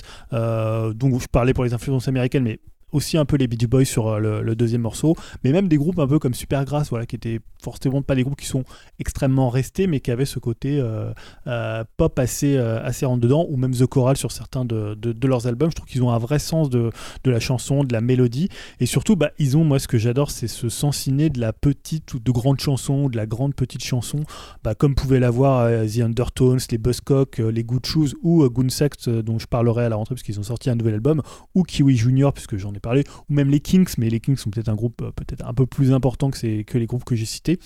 Euh, voilà, en fait, j'ai eu beaucoup de mal à écouter autre chose euh, que ça cet été, parce qu'il m'est vraiment resté collé, et je me suis dit, voilà, en, comme tu disais tout à l'heure pour Altit Gun, le sortir en été, ça aurait été peut-être mieux que de le, sortir là en, mars quand il est sorti. Et c'est un groupe dont on parle pas tellement en France. Hein. J'ai pas vu beaucoup de, de, critiques sur l'album, de chroniques. voilà, je trouve peu de gens en ont parlé et je trouve que c'est vraiment un album qui, tient à distance. Donc j'ai hâte d'ailleurs qu'ils annoncent, bon, peut-être pas tout de suite, mais un nouvel album. Je vais les suivre euh, vraiment, vraiment de près, quoi. Donc voilà pour les disques. Hein. Bah attends, je, suis un peu surpris d'habitude. Euh, c'est plus long. Tu ah non, mais parce que il y a des disques. Bah, par exemple, tu vois, on n'a pas parlé du Kenny West, mais moi j'ai pas encore eu le temps de le digérer. Euh, ah, je sais pas, est-ce qu'on parlera du Drake Et il faut avouer que c'était quand même euh, assez calme. Hein. Cet été, je sais pas, ils voulaient. Ils ouais, sont un peu partis en vacances les, les icos. Moi j'avais une quinzaine de disques là. Que ah non, je crois que Soprano il a sorti un album. Qui Soprano. C'est l'idole ah. de mon de mon grand maintenant. C'est la période Soprano. Peut-être, il a sorti. Il y a fou pour tous les goûts. Hein. Ah bah. Pratique pas. Mais, hein. euh, bon, il y a eu quelques trucs. Quand je parlais moi, j'ai quelques albums que je me suis noté. Je ferai En même temps, Mars, euh, t'as fait des scrolls là quand même. Bah ouais, parce que je l'avais pas eu, je l'ai pas vu passer. C'est vraiment maintenant devenu un de mes albums préférés de cette année, donc je voulais quand même en parler. C'était l'occasion, quoi. Ça marche. Bon, on va enseigner. Euh. On va conclure même avec le jeu vidéo. Ça a été quoi votre été vidéoludique? Bah, je sais pas, peut-être Dim là avant qu'il aille se coucher, parce que je, je sens qu'il est en train de s'endormir. Je, je, dis ça, je le vois pas. Mais... Il vient de revenir avec sa binouse non, déjà, j'ai pas de bigous, je bois de l'eau, monsieur. Monsieur le sportif, regarde-moi ça. Ah, c'est fini. Et non, bah écoute, moi cet été, j'en ai profité pour euh, rattraper mon retard et euh, j'ai surtout joué à Mass Effect Andromeda. Et euh, j'avais pas touché à la licence Mass Effect depuis la sortie du 3, hein, ce qui commence à remonter. Et euh, bah, j'avais pas spécialement envie de faire euh, Andromeda parce que pour moi la trilogie était parfaite et vu les mauvais retours et présence de bugs sur Andromeda à la sortie, bah, ça me faisait pas forcément envie. Mais euh, un ami à moi, hein, Damien, que je salue parce qu'en plus il nous écoute, m'a fait un peu le forcing pour que je le fasse. Et bah, il avait entièrement raison parce que c'était vraiment plaisant à jouer en fin de compte. Alors, il est loin d'être parfait. Je trouve qu'on a un peu perdu la magie de la trilogie, de la trilogie originale et les persos sont charismatiques. Mais c'est quand même un sacré plaisir de replonger dans la licence et son univers. Surtout que bah, niveau gameplay et système de jeu, on retrouve vite ses marques. Hein. c'est quasiment à l'identique de la trilogie. Et c'est vraiment sympa d'être, enfin, c'est toujours aussi sympa d'aller de planète en planète pour faire des missions, peut-être un peu trop nombreuses pour le coup. Euh, j'avoue ne pas avoir tout fait en mission secondaire parce que euh, sinon bah, j'y serais encore. Et l'histoire est plutôt bien trouvée. Hein. C'est pas une suite à la trilogie, euh, mais presque un spin-off qui se situe 600 ans plus tard dans un nouvel environnement. Et donc on peut donc le faire sans même avoir joué à la trilogie, même si je conseille plutôt celle-ci quand même, hein, surtout qu'elle est ressortie dernièrement en remaster. Hein. donc voilà, je vous conseille plutôt la trilogie Mass Effect, mais Andromeda a quand même son petit charme et, tout de même très sympa. Et maintenant, il est vraiment plus, plus trop, enfin, plus, trop cher, donc euh, voilà, vous pouvez quand même l'essayer. Ouais, tu as joué sur PS5 du coup? Non? Ouais. PS5. Ouais, ouais. Mais normal, comme les, les vrais. Les vrais bah, je sais pas, il y, y, a tellement pas de jeux sur cette console. J'ai essayé de voir. Euh, enfin, Andromeda, euh, ah. Mass Effect, c'est tellement d'actualité. J'ai encore deux jeux à parler et ça sera deux jeux PS5. Ah, de la rétro compatibilité, c'est ça, je pense. Des vrais exclus, on va dire. Bah, vas-y, Julien, tu me. Oui, bah, moi j'ai eu une PS5 puisque j'ai réussi à trouver ouais, une les péripéties alors vas-y raconte-nous moi j'ai pas suivi pas des péripéties c'est un jeu bah tu, tu, les trouves difficilement mais après ça se trouve toujours ça se trouve un peu de chance oui parce que là quand même tu as eu beaucoup plus de, de modèles qui ont repopé là pendant, pendant l'été il y a quand même eu du stock on trouve maintenant un petit peu dans les FNAC qui commencent à avoir même en magasin tu en trouves mais bon ça reste toujours assez compliqué euh, voilà donc j'ai enfin une PS5 j'ai pu revendre ma, mon ancienne PS4 ah, tu l'as revendu du coup ouais et euh... T'as trouvé de la place pour la mettre la PS5 du coup Ouais, c'était pas évident. Mais... Elle est sous le bug par terre. Voilà, franchement, c'est pas évident. Elle est très très moche. Euh, voilà, non, franchement, je pense que c'est des plus laides consoles que j'ai eues de ma vie. Hein. Alors, moi, elle est pas, elle est à l'horizontale, donc déjà, euh, elle est encore moins moins moins belle. Hein, mais honnêtement, par à côté de la série X que je trouvais déjà pas hyper belle, je la trouve finalement pas mal. Ah, mais t'as les deux toi du coup. J'ai les deux, ouais. Voilà, je suis. Euh, je suis... Après, c'est moi le pour. Voilà, mais j'ai revendu des consoles, revendu des jouets des enfants, revendu des... tout ce qu'on peut revendre. J'ai mes enfants, ils ont revendu. Les enfants, voilà. Non, ils sont très contents d'avoir une PS5, ils en revenaient pas. C'est la preuve que c'est. Non, mais c'est dingue, parce que ils, finalement, ils jouent pas à des jeux différents, mais ils me disent, ouais. un jour, mon, mon fils, il vient, il fait, ouais, tu te rends compte, on a une PS5. je dis, ouais, mais tu sais, ça va rien changer, tu vas jouer à Fall Guy euh, sur PS5, c'est pareil que sur PS4. Hein. Il me dit, ouais, mais on a une PS5. T'as pris de manette ou pas? Ah non, j'ai une seule manette. J'ai trois manettes, mais c'est sur Xbox. On, jouait des gens multi sur Xbox.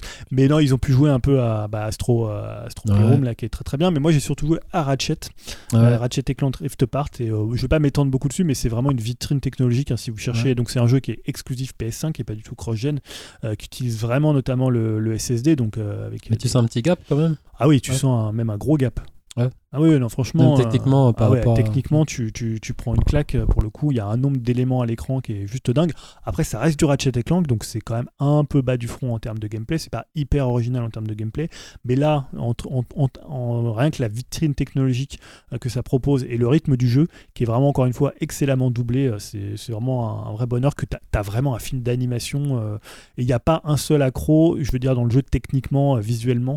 non, c'est vraiment une. Bah, et l'effet là qu'ils ont fait là, c'est pour euh, des temps de chargement, c'est ça Ouais, alors il y a le SSD, c'est-à-dire quoi C'est toujours le truc. Alors c'est un peu d'ailleurs un peu du footage de gueule sur la communication, c'est-à-dire que c'est cette idée que tu peux passer en une, demi seconde euh, d'un monde à l'autre complètement différent. Sauf que là, en fait, euh, ce qu'on voyait dans les trailers, c'est cantonné, on va dire, au prologue et euh, à l'épilogue. Et donc, c'est vraiment des trucs où tu es le moins en contrôle possible sur le jeu. Mm. Alors après, tu as quand même des éléments où tu passes de l'un à l'autre via des cristaux sur lesquels tu tapes et ça fait changer totalement le décor. Mais c'est moins impressionnant que cette idée qu'on avait où on se dit, tiens, on passera directement euh, d'un monde à l'autre. Il y a des petits éléments comme ça quand tu passes dans, tu passes dans les failles dimensionnelles, mais c'est pas aussi impressionnant que ce qu'ils ont bien vendu.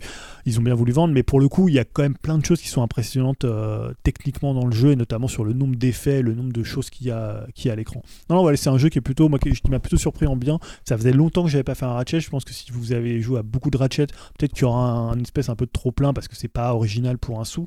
Mais pour le coup, c'était euh, c'était plutôt sympa. Ok. Un, un jeu, Jérémy? Allez, genre, moi, mais qui vient de sortir, enfin, qui est sorti juste avant. Euh, c'est fou, hein. C'est Turrican Flashback. je me suis. Ah, mais... Ah. non, mais c'est vrai qu'il est sorti il y a pas longtemps. C'est vrai. Non, non, mais c'est vrai. Et, je l'ai acheté comme ça, avec une belle boîte et tout. Euh. Alors, qu'est-ce que c'est quand même? La next gen, quoi. La next, hein? la next gen, quoi. Ah, bah, c'est euh, la next gen, c'est ça. Alors, qu'est-ce que c'est? Parce que pour euh, les, deux du fond qui suivent pas, quand même, c'est quoi?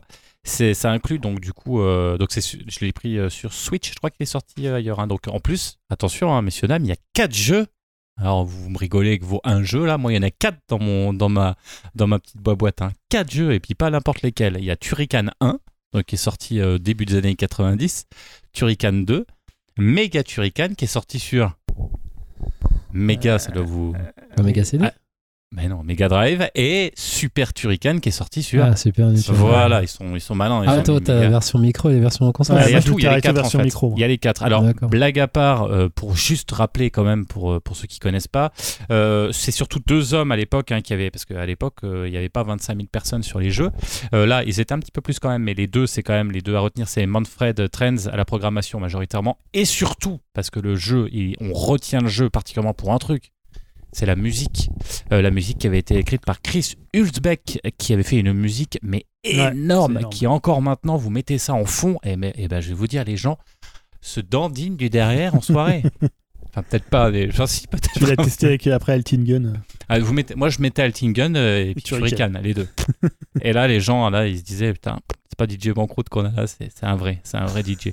Enfin bref. Euh, donc c'est sorti donc tout début des années 90 sur Amiga, Commodore 64, vous voyez, hein, les, les, de la PS5, mais de la vraie quoi. Voilà, là on n'est pas, là, là, là c'est pas de la gaudriole là. Euh, c'est quoi? C'est de l'action plateforme un peu frénétique avec un soupçon quand même de Metroidvania puisque on se paume. D'ailleurs c'est ça qui est un peu chiant parce qu'on se paume et comme il y a du temps, on perd des vies parce qu'on est paumé.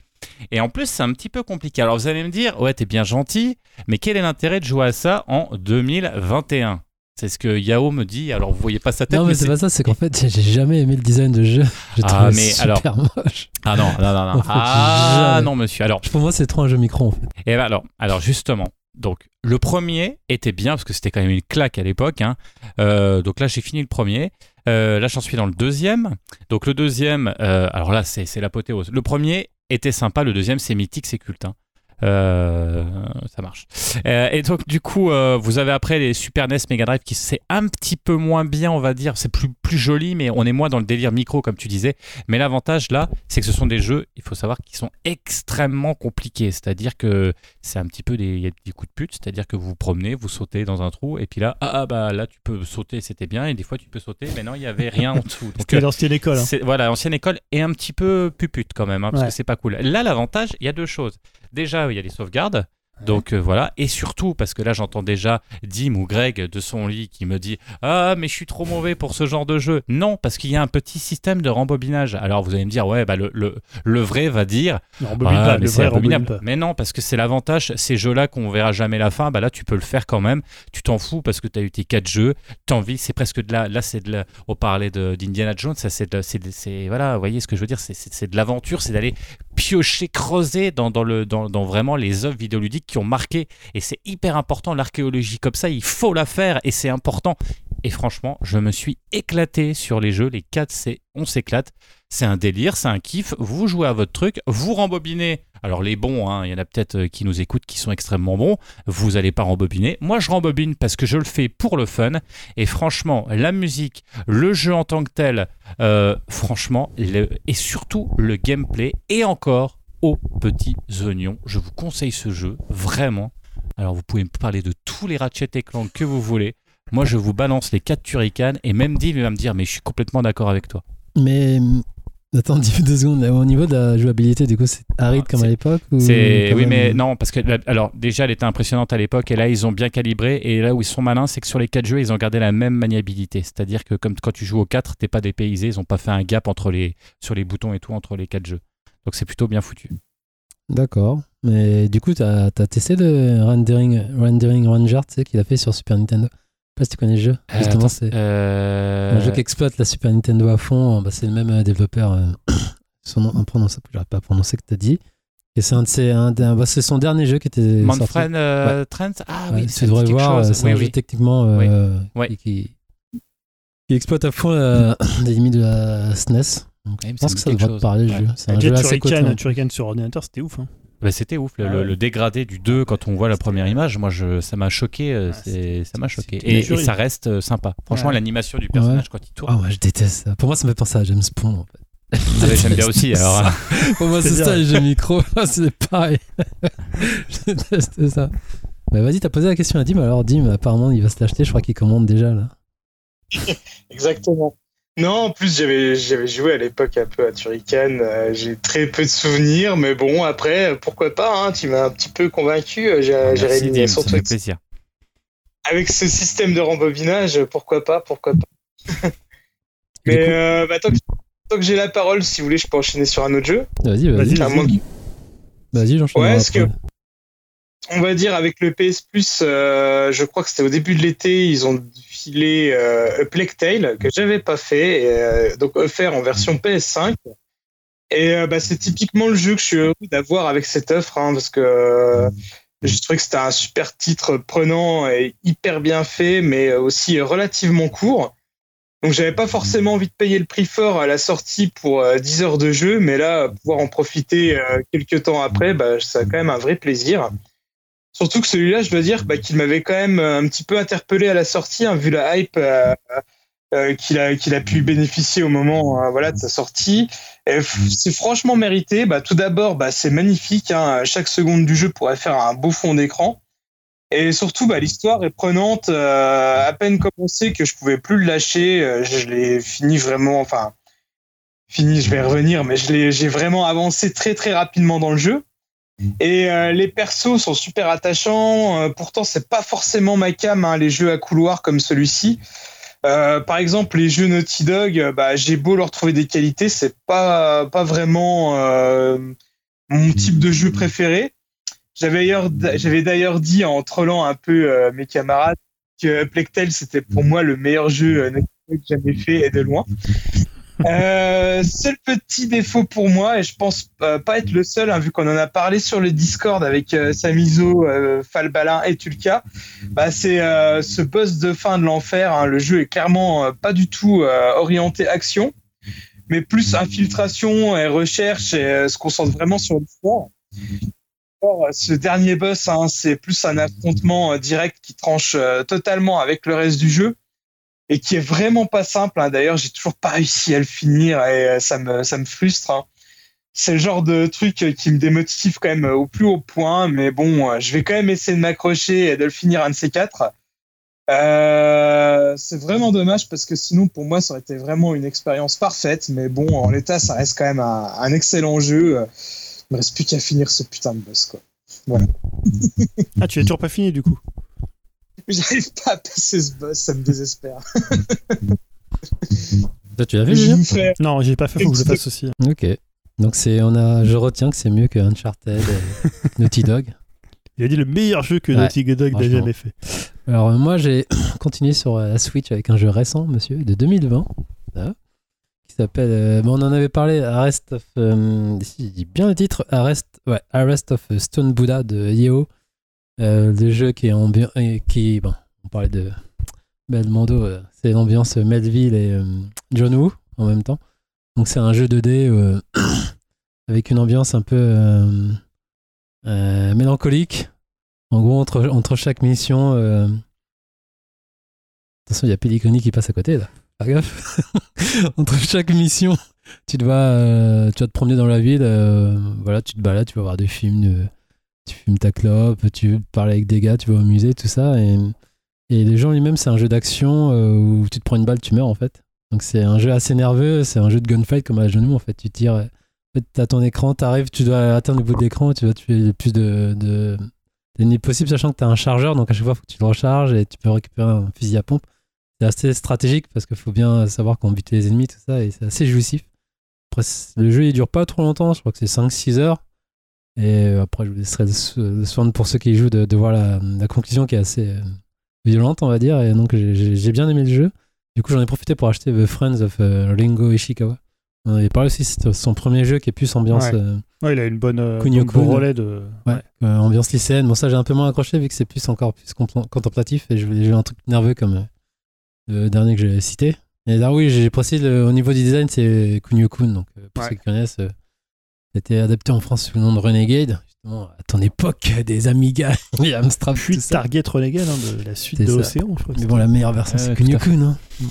Et donc, euh, voilà, donc j'ai dévoré le jeu en Corse, hein, le soir, euh, sur ma petite Switch. Et là, j'ai enchaîné avec No More Heroes 3.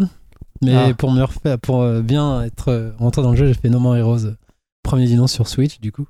Qui est pour moi un, un jeu indémodable et qui rentre vraiment dans clair. mon top, euh, top 5 des, des meilleurs jeux ever pour moi. C'est... Enfin, moi, il a pas pris une ride. Après, pour certains, c'est, techniquement, c'est moche. et Il tout. était Faut- déjà moche à faut l'époque. leurrer, mais moi je trouve euh, qu'en, termes de gameplay, ça, ça passe. En termes de. hum, euh, comment dire Pas de. hum, c'est généreux, voilà. Le jeu est super généreux en termes de bonus, en termes de scénar, en termes de doublage et tout. C'est Travis, il, il est mortel ce personnage. Puis l'or est mortel. Donc du coup, j'ai enchaîné le 3. Bon, bah, on va pas se mentir, c'est le Unreal Engine du, du pauvre. hein. C'est les textures qui pop et qui, qui s'affichent avec du retard. C'est, ça fait un petit peu mal au cœur, mais bon, voilà. Mais euh, sinon, euh, pour te rassurer, Julien, euh, ça reprend la base du 1. Donc, vu qu'on n'est pas fan du 2, euh, c'est Ouais. déjà un grand plus. Donc il y a un monde ouvert. hein, Ouais, il y a un monde ouvert. Enfin, un monde ouvert à la, à la à Souda, quoi. Voilà. Voilà, donc, faut pas s'attendre à un GTA like ou à quoi que ce soit. Il y a personne dans la ville, t'as deux passants. quand tu fonces sur une bagnole, c'est la bagnole, elle reste immobile. Enfin, bref, voilà. Ou même tu peux la déplacer, mais c'est pas. Voilà, mais donc, euh, non, c'est toujours la même ambiance, c'est toujours généreux. Et puis, en termes de. de- J'étais pas très friand des aliens quand j'ai eu les, Ouais. les bandes annonces. Enfin, finalement, ça passe, je trouve. Puis même l'écriture du personnage, euh, qui s'appelle Fou, le personnage, euh, enfin, le méchant, Ouais. il est vraiment mortel. Enfin, de peu que je- j'en ai vu pour l'instant, il est vraiment. un- bah, la Souda, quoi. Des, des bons personnages réussis. Puis qui, avait- ce qui est intéressant, c'est qu'il évolue. Donc là, donc, le premier, il avait 27 ans et la quarantaine. Avec des gamins, mine de rien, si on suit, Ah en ouais. fait, il fallait jouer au Travis Strike Ouais, Again. Du, coup, il y a vraiment un lore qui est, qui s'est mis en place. ouais. qui s'est mis en place et donc euh, c'est un plus d'avoir fait les jeux quand même. Parce Ouais. que du coup il y a des personnages qui reviennent et, et tu comprends mieux le scénar en plus il y a des c'est un jeu euh, à foison pop culture. Il y a des hum, références à tout à Zelda dans la musique. T'as du euh, Terminator t'as n'importe quoi en fait. Vraiment la pop culture donc euh, pour l'instant je m'éclate. Et je suis un petit peu dubitatif par la technique vu que ça m'énerve. Enfin ça m'énerve. J'aurais préféré le style de la plat noir euh, du premier. Ouais. parce que là du coup c'est Unreal Engine donc tu vois c'est un peu euh, glow ça, ça brille un peu et c'est Ouais, en plus sur Switch, hein, donc on va pas se mentir. Voilà. mais bon, après, euh, moi j'étais un fervent euh, défenseur du motion gaming, mais finalement la manette c'est largement mieux. Ah bon Donc, Ouais, franchement, ouais. Tu joues pas avec le motion gaming? C'est pas assez précis, je trouve. Le mapping des. tout- des Mais parce qu'avec le motion gaming dans Modern Warrior, c'était juste des, quelques Oui, mais là, directions quand qui sur le que- bouton, je trouve que c'est y a un décalage. C'est pas assez précis. Ah ouais? Avec la manette, c'est largement plus précis quand même. J'aurais pas cru, hein, mais franchement, c'est Ah un peu comme Wonder- Wonderful en fait, tu vois, entre le gamepad et, et les sticks. Et ouais, c'est plus précis euh, à la manette en fait. Parce que là, les trucs que tu fais au motion gaming, c'est toujours genre euh, quand tu fais des Ouais, ouais, finishes avec les suplexes, des trucs où tu mets Quand ton tu comme recharges, ça. tu fais genre comme ça. Ouais. euh, Enfin, tu Moi, je sais pas, je vais essayer comme Moi, ça, tu peux essayer. hein. Moi, j'ai testé, je me suis dit, ça apporte pas grand chose en fait. T'as pas vraiment une fonctionnalité Ouais, du motion. Donc, euh. Non, c'était juste un petit truc un peu fun. euh, pour- du coup, ouais, parce que j'ai testé en nomade, parce qu'au début, j'étais pas fan, du coup, et euh, finalement, j'aime bien jouer en nomade avec le. Ben, quand même, le stick, il est pas précis. C'est pour faire tout par ce qui est de cercle. par rapport au, le pro, contrôleur pro. ouais. Pro, franchement, c'est une bête de manette. Et donc, ouais, pour l'instant, je suis pas déçu. hein. J'ai hâte de voir ce que ça donne. Et non, je m'amuse bien dans Santa Destroy euh, avec Travis. Donc voilà. Donc c'était la grosse sortie pour moi sur Switch, apparemment. Qui m'a... Le jeu, il marche pas au Japon, mais bon, c'est. C'est ce que j'ai vu. pareil ouais. que la Après, série, de toute façon, apparemment, ça a euh, jamais marché au Japon. marché hein, Mario, je savais plan pas. Je public, pensais que euh, sur, euh, Wii, ça avait plutôt fonctionné, mais apparemment, non. Non, non, non, c'est vraiment pour le public occidental, le ref. Et donc voilà. Donc euh, c'est mon jeu de ce moment. Et- Euh, bah, je vais peut-être enchaîner parce Ouais, que euh, alors, j'ai joué à- je me suis je suis retombé dans Hades hein, parce que Hades est ressorti Ah, sur euh, PS5 du coup? non sur euh, sur Xbox euh, Ouais. sur Series X il est sur le Game Pass en fait. Donc euh, voilà j'ai déjà euh, je sais pas 15 16 heures dessus j'arrive- pas à jouer à autre chose. En ce moment, t'es sur ouais ouais j'ai déjà fait pratiquement euh, les 10 évasions qu'il faut faire tu vas beaucoup plus vite en fait quand tu connais le jeu Euh, non, non, bah, ça reste toujours un super jeu. Ça va être encore le meilleur jeu de, de 2021.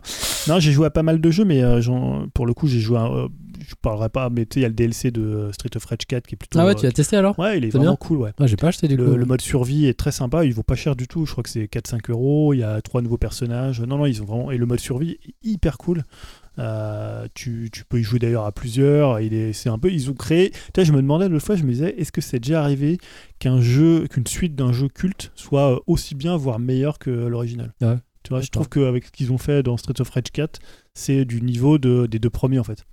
Ah ouais. Euh, ouais. Et puis là, c'est beaucoup plus complet que ce que l'était à l'époque un Street of Rage, évidemment, Ah, puisque en termes de, de gameplay, en termes de contenu, tu vois, c'est assez ouf. Euh, Mais attends, tu as, toi, tu as, tu as pris les tu avais, tu as joué au Street Ah oui, 4, oui, oui, ah bah moi je l'avais pris, j'ai même pris en, En physique Je l'avais chopé en physique, mais à l'époque où il était sorti que sur euh, Limited Run. ouais, Limited Run, ouais.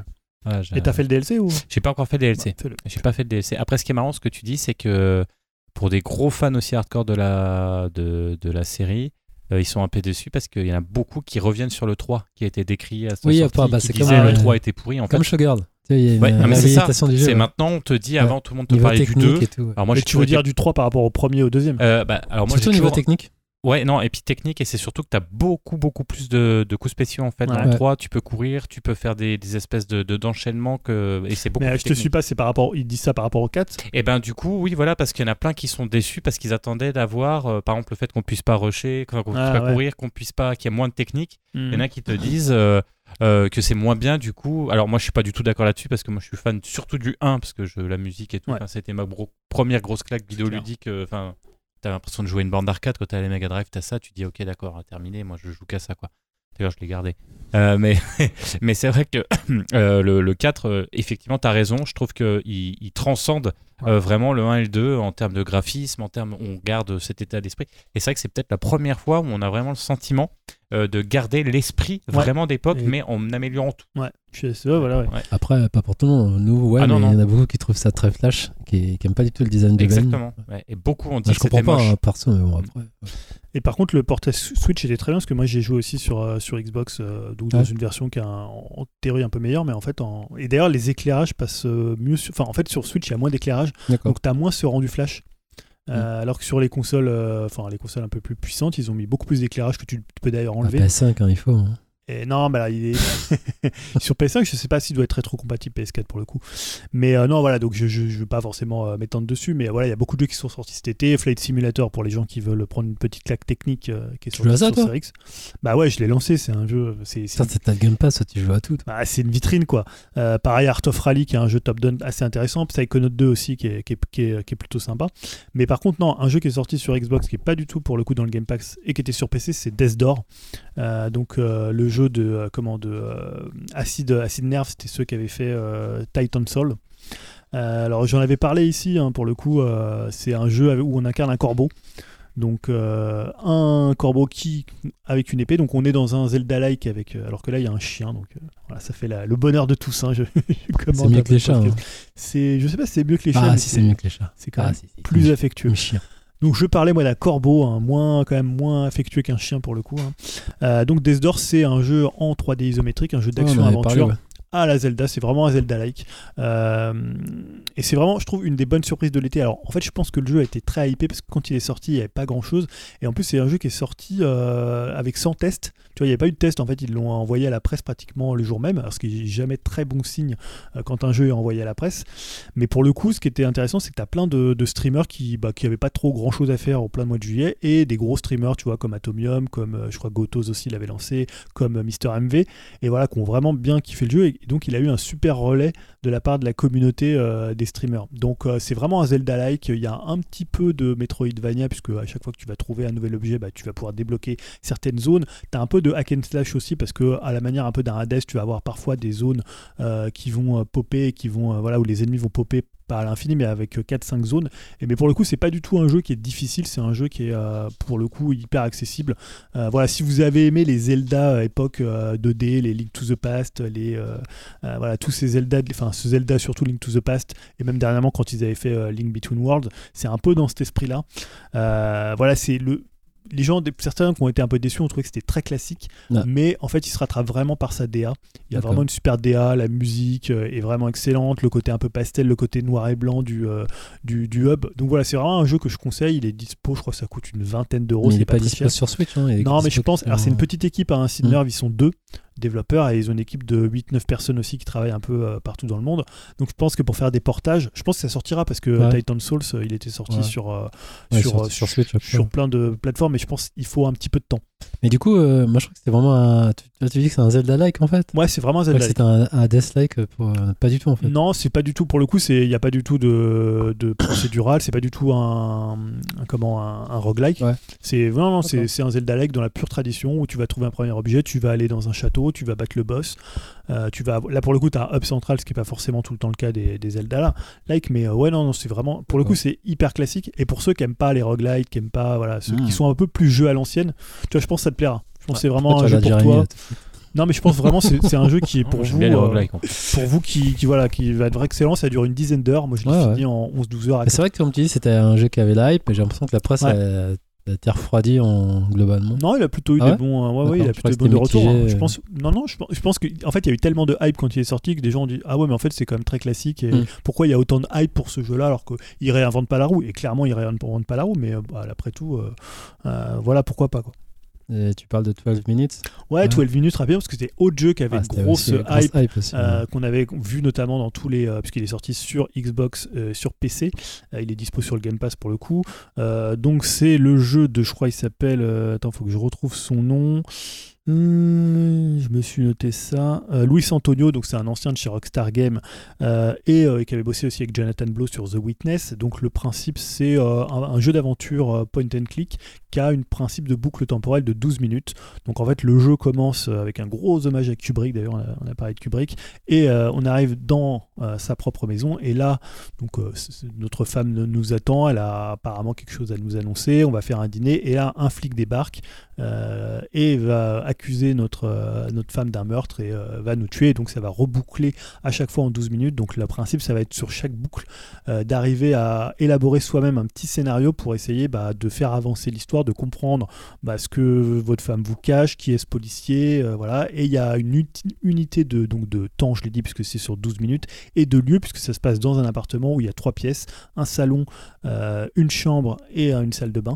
Et euh, en fait, c'est un jeu qui est très très ramassé dans le temps, puisque c'est 6-8 heures, mais par contre qui te donne l'impression que tu peux avoir des tonnes de possibilités différentes et t'élabores, c'est un truc un peu vertigineux, euh, où tu vas élaborer des scénarios en disant tiens, je vais essayer de tenter ça, tiens, et mais si à un moment, je, je sais pas, je tue ma femme et je la mets à cet endroit-là et je fais ça, tu vois. En fait, c'est plein de possibilités qui vont, où tu vas te dire, non mais en fait, tu, le jeu, en fait, a pas tant de Ça, c'est possibilités. marrant, ouais. Non mais la tête de Grey. mais non, mais c'est- c'est parce qu'en fait, tu veux tester un peu, pas forcément les limites, mais comme tu sais que ce policier va accuser ta femme, tu te dis, si à un moment elle disparaît, qu'est-ce qui va se passer En fait, il y a plein de trucs que tu peux faire comme ça, il y a un côté un peu vertigineux euh, dans les. Alors après, parfois, tu vois les limites des boucles temporelles et les limites, un peu comme dans un Heavy Rain où tu voyais assez vite les limites de l'arbre euh, des possibilités. Euh, c'est pas aussi ambitieux que ça, mais finalement, ça a ce qui est mieux. Alors beaucoup ont été déçus par le, final. C'est un twist un peu à la Hitchcock. Le, jeu s'inspire beaucoup à la fois de fenêtres sur cours, mais même de choses un peu plus psychanalytiques et de début de la, de, la psychanalytique, de la psychanalyse pardon, à l'époque un peu quand il avait fait Marnie. Euh, voilà. Et c'est vrai que c'est alors le, le twist est un peu étonnant. Moi, je l'ai trouvé plutôt intéressant. Et c'est un jeu que j'ai fait avec ma fille, Euh, parce qu'en fait, c'est un. Alors, c'est c'est pas un jeu pour le coup qui a une représentation très violente. Donc il a tué sa femme avec sa fille. Mais non, mais C'est ouais, la psychanalyse psychanalytique. Ouais, ouais, ouais. On apprend des choses à minuit. je je te dis ça, dirai. je dis ça- pourquoi je dis ça? C'est parce qu'en fait, c'est un, c'est un jeu qui fonctionne bien euh, quand tu es avec quelqu'un d'autre. Donc, quelqu'un d'autre qui peut t'aider. Euh, je pense qu'on a un petit problème. Non, c'est bon, ça revient. Euh, je pense que voilà, quand, quelqu'un peut t'aider, parce que c'est un jeu où il faut avoir une certaine logique. Donc, quand tu as quelqu'un à côté de toi, il va vivre le jeu en même temps que toi et va dire Tiens, tu devrais tenter ça, tiens, tu devrais faire ça. Après, ça peut être votre femme. hein. Moi, c'était ma fille parce que elle n'arrivait pas à dormir pendant l'été. Donc, euh, quand je jouais vers 11h, 11h30, elle me dit Eh, Tu joues à quoi? Donc, je lui dis Bah écoute, je suis en train de jouer à 12 minutes, regarde, j'arrive, je comprends pas ce qu'il faut faire. Donc, des fois, elle me disait Ah bah tiens, tu devrais faire ça, machin. Et donc, on jouait ensemble. Alors, le jeu peut être assez violent parce que c'est un thriller, mais pour le coup, c'est une représentation, euh, tu vois, euh, un peu top-down, euh, assez particulière. Euh, moi, le seul truc qui m'a un peu déçu finalement dans le jeu, c'était la communication qu'avait fait un peu le, le- studio et Annapurna, l'éditeur, autour de ça. C'est sur les doublages. Donc, on a James, McAvoy, on a Daisy Riley et on a William Defoe.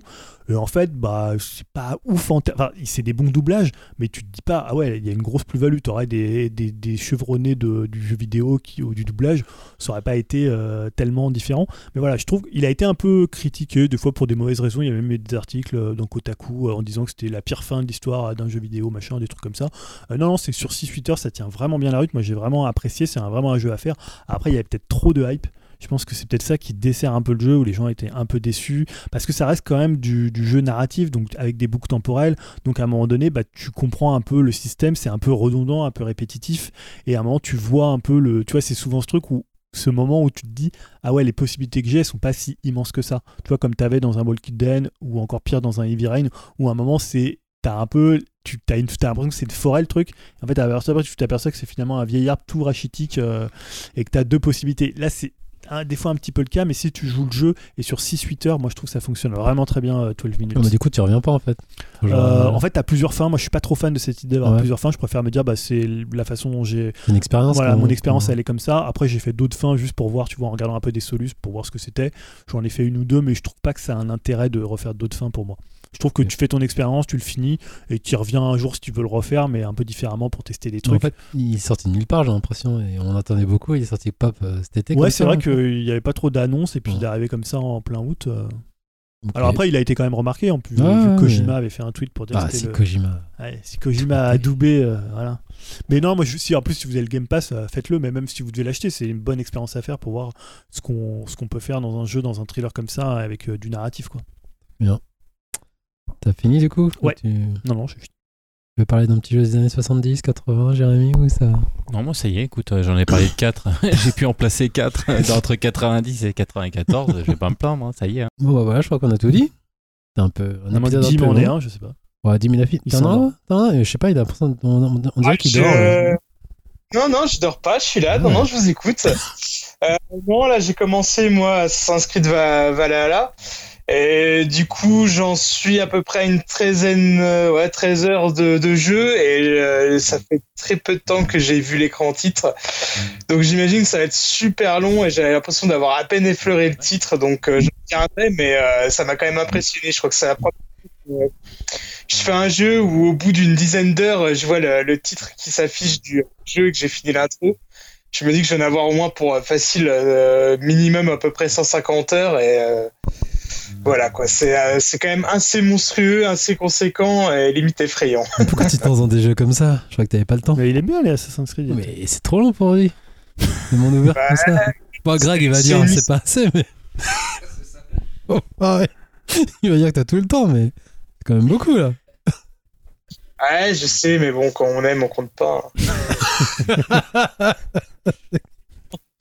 bon, La maxime de ce podcast. C'est ça. On termine là-dessus ou t'en as d'autres encore Je crois qu'on a fini là. C'est bon, non, moi j'ai fini. Un petit que de culture finalement en deux mois, c'est incroyable. Hein. Ah ouais, on pas les, gars, les gars, ils bossent même en été, hein, franchement. Parce que ouais, y a je suis sûr que la liste sera encore longue. Micro lâche. Euh. On, a fait soft, hein, mais. Voilà, je pense que on a, les, conditions d'enregistrement sont, sont ah, assez quand on est éloigné. vraiment qu'on ce Patreon là. Euh, soutenez-nous, merde quoi. Voilà, vite sur Tipeee là, on va mettre des gammés, on va recevoir plein d'argent. Oh bah voilà. Ouais, tu veux, tu veux conclure, hein, Greg, ou tu te sens de conclure un peu? Ouais, allez, le CEO revient là, avec sa canne de Pellegrini. Merci. il, est de, il, est de, retour. Non, bah, j'ai écouté un petit peu de, de l'autre côté. C'est vrai que ça me fait, euh, ça me fait halluciner tout le truc, tout le temps que vous avez eu euh, pour consacrer à des séries, à des jeux vidéo et des films. Somme toute, globalement, j'ai l'impression assez médiocre. en plus dans, Vos, ah. résumés. Bah, en été, il faut du, faut, du simple. Hein. Non, non, j'ai eu l'impression qu'il y a eu des beaux conseils musicaux, surtout en plus que j'ai pas écouté, donc euh, ça, ça m'a, ça m'a, ça m'a fait plaisir. Donc, euh, non, bah la conclusion, c'est simplement de dire euh, aux gens de venir sur Discord, nous dire un petit peu de eux ce qu'ils ont fait cet été, ce qu'ils ont vu au cinéma. voilà, on a parlé de Titan, on a parlé de plein de films que vous avez pu entendre, de séries qui avaient l'air intéressantes, peut-être de sons que vous avez envie de partager juste avant la rentrée pour rester encore un peu dans l'esprit de l'été. Et, et la, moiteur et la chaleur du, ce début septembre. Voilà, venez partager euh, tout ça avec nous sur Discord. Euh, si vous savez plus l'adresse, vous allez sur France euh, sur Twitter et vous demandez ça à Dim qui se chargera de vous retransmettre les codes, j'espère. Voilà, c'est comme ça que ça marche. on se dit à une pour une rentrée officielle, je pense dans une semaine ou deux, hein, a priori, ouais, pour le numéro donc officiellement 114, c'est ça? On verra les méchants, Yao, on verra les méchants. C'est pas sûr que ça soit l'œuvre commune. Les méchants, on, va, on va, on va s'en débriefer ensemble. Peut-être un gros film là qui arrive, non? Il y a bien un gros film de Shangri-La, je sais pas quoi, là, le truc Marvel là. Non, mais un truc inattendu là. hein, le- le- Il y a un truc bien? Il y a Dune. Ah, il y a Dune. Ah, ça sort là? Oh putain. Oh putain. Ah ouais, ouais. Dune, ça peut être un gros morceau quand même. Dune, ça peut être un gros morceau. On va y réfléchir, on vous tient au courant pour le numéro 114 et en attendant, bah, bonne rentrée à tous Je et sais pas si on finit en musique ou. Ouais, si on finit en musique, c'est vrai, je sais pas du tout, excusez-moi, ce que, ce que tu avais déjà choisi Oui, toi, un Julien morceau, un album de, de l'album de nouvel album de Ty Seagal qui est sorti euh, cet été. Euh, donc du rock garage évidemment. hein. Donc il a sorti un nouvel album que j'ai trouvé très très bien. Ouais, assez il est bien. surprenant. Il est sorti un peu comme ça. On, Mm. Il a droppé un peu euh, de nulle part. Euh, moi je pensais que c'était presque un album avec des claviers et pas du tout. C'est un album qui ressemble un peu à du Black Sabbath. Donc je pense que je vais réunir un peu tout le monde. Ça fera plaisir aux gens. Le morceau que j'ai choisi c'est Whisper. L'album s'appelle Harmonizer et donc c'est le nouvel album de Ty Seagal. Toujours une valeur sûre. Voilà. Merci Julien et on se retrouve tous dans deux semaines. Salut à Salut tous. à tous. Salut à tous. Salut. My name again, a slow fade, and then I saw you turning to a whisper.